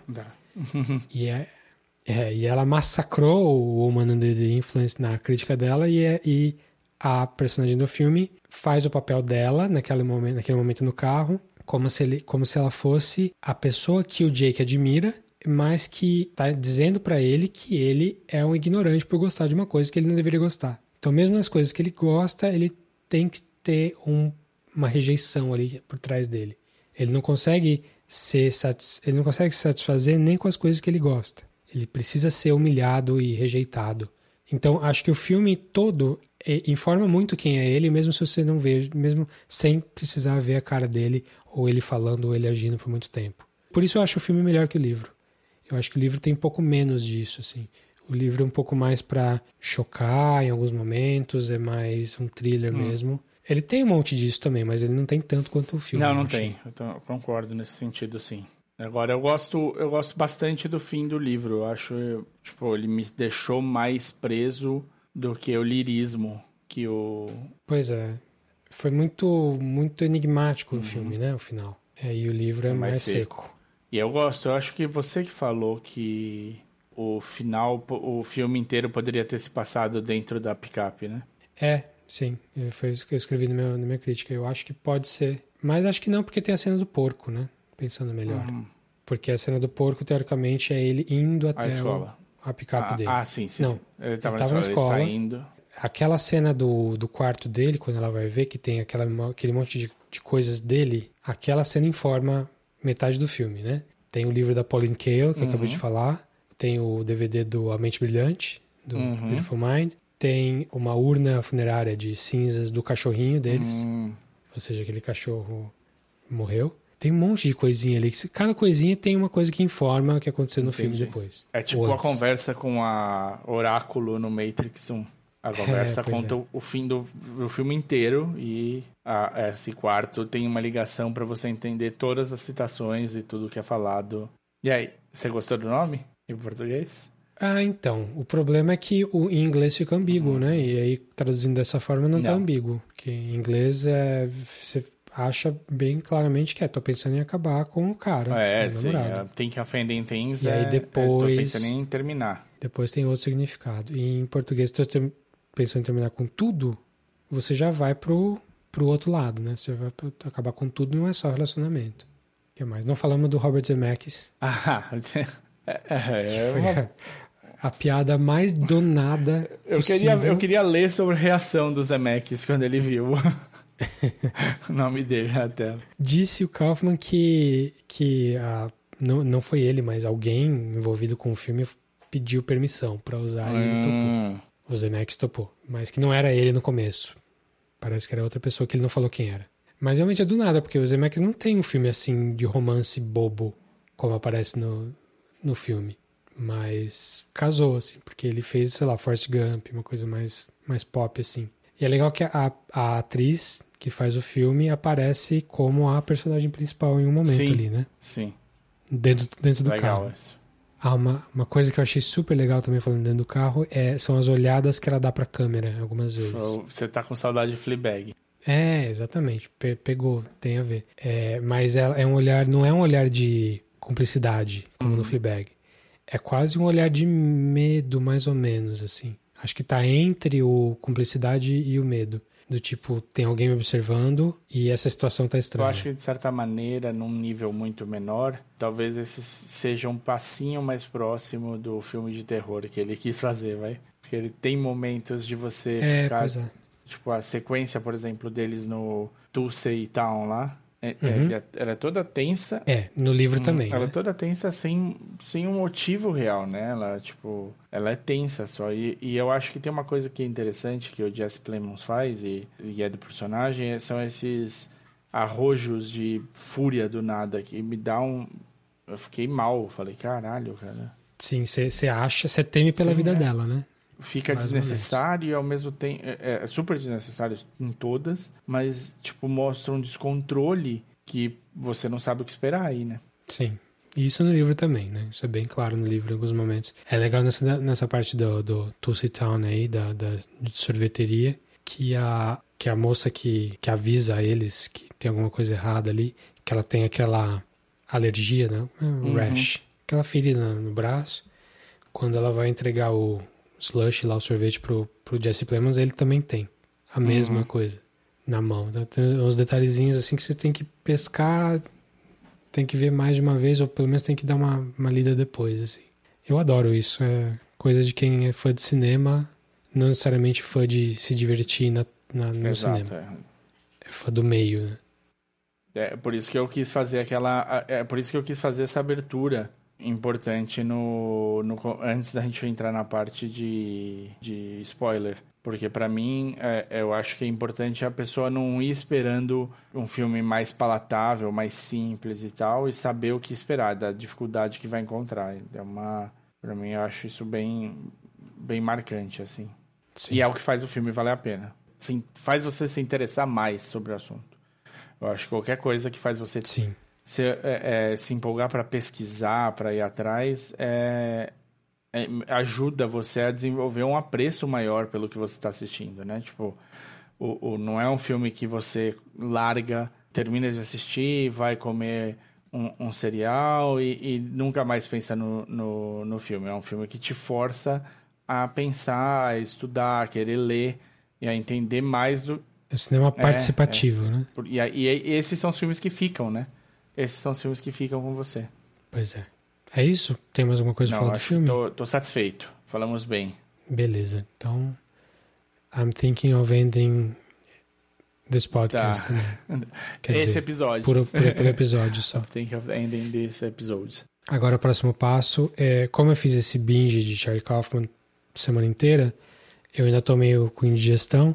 Eu vou dar um tempo ainda, mas acho que na, nos, nas próximas semanas ou meses aí eu vou começar o livro dele, que ele acabou de lançar também. Ant... Como é que é o nome? Antkind. Antkind. Antkind.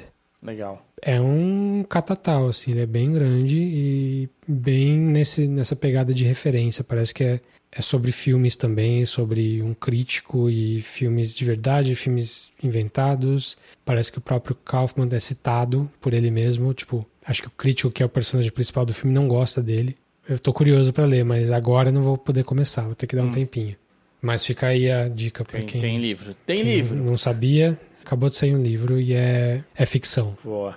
Então, digam aí vocês o que vocês acham do, do Kaufman, se vocês. Se vocês quiserem falar, o Kaufman é um chatão, ninguém vai ficar surpreso. É, dá pra falar. Dá pra falar. O Kaufman só fala dele mesmo. O cara é puta um, um, um bigólatra. Todos os personagens dele são parecidos. Ele só fala dos mesmos temas de morte. Que cara chato, vai dar um passeio no parque, vai dar uma nadada, sei Aham. lá. Beleza, totalmente Sem válido. dúvida. Se quiser falar que ele tem muita dificuldade de interação com outros seres humanos, a gente vai concordar também. Pior que as entrevistas que eu vejo dele, é, ele é um cara Sussa, boa. bem relativamente normal, assim, é. Muito bom. Assim, dá pra ver que ele tem as neuroses ali também, que ele tá falando dele, mas não é uma. Ele não é um personagem dele no sentido de que não consegue se conectar com ninguém. Pelo menos não publicamente. Talvez sejam medos dele, né? É. Mas falem com a gente no podcastcatchingup.gmail.com Ou no facebook.com.br podcast catchingup. ou chama a gente no Twitter, ah, onde tem o Twitter ou o Instagram, que tem a mesma arroba, que é o arroba podcatchingup. Ou procura a gente no pessoal mesmo, se eles vai falar, olha, você tá aí falando besteira, tudo que você falou, você nem assistiu o mesmo filme que eu. Aí você pode falar comigo no Twitter, onde eu sou o arroba o desinformante. E eu sou o arroba dedonato. Maravilha. Então, obrigado. Ficamos por aqui e até a Até próxima. a próxima.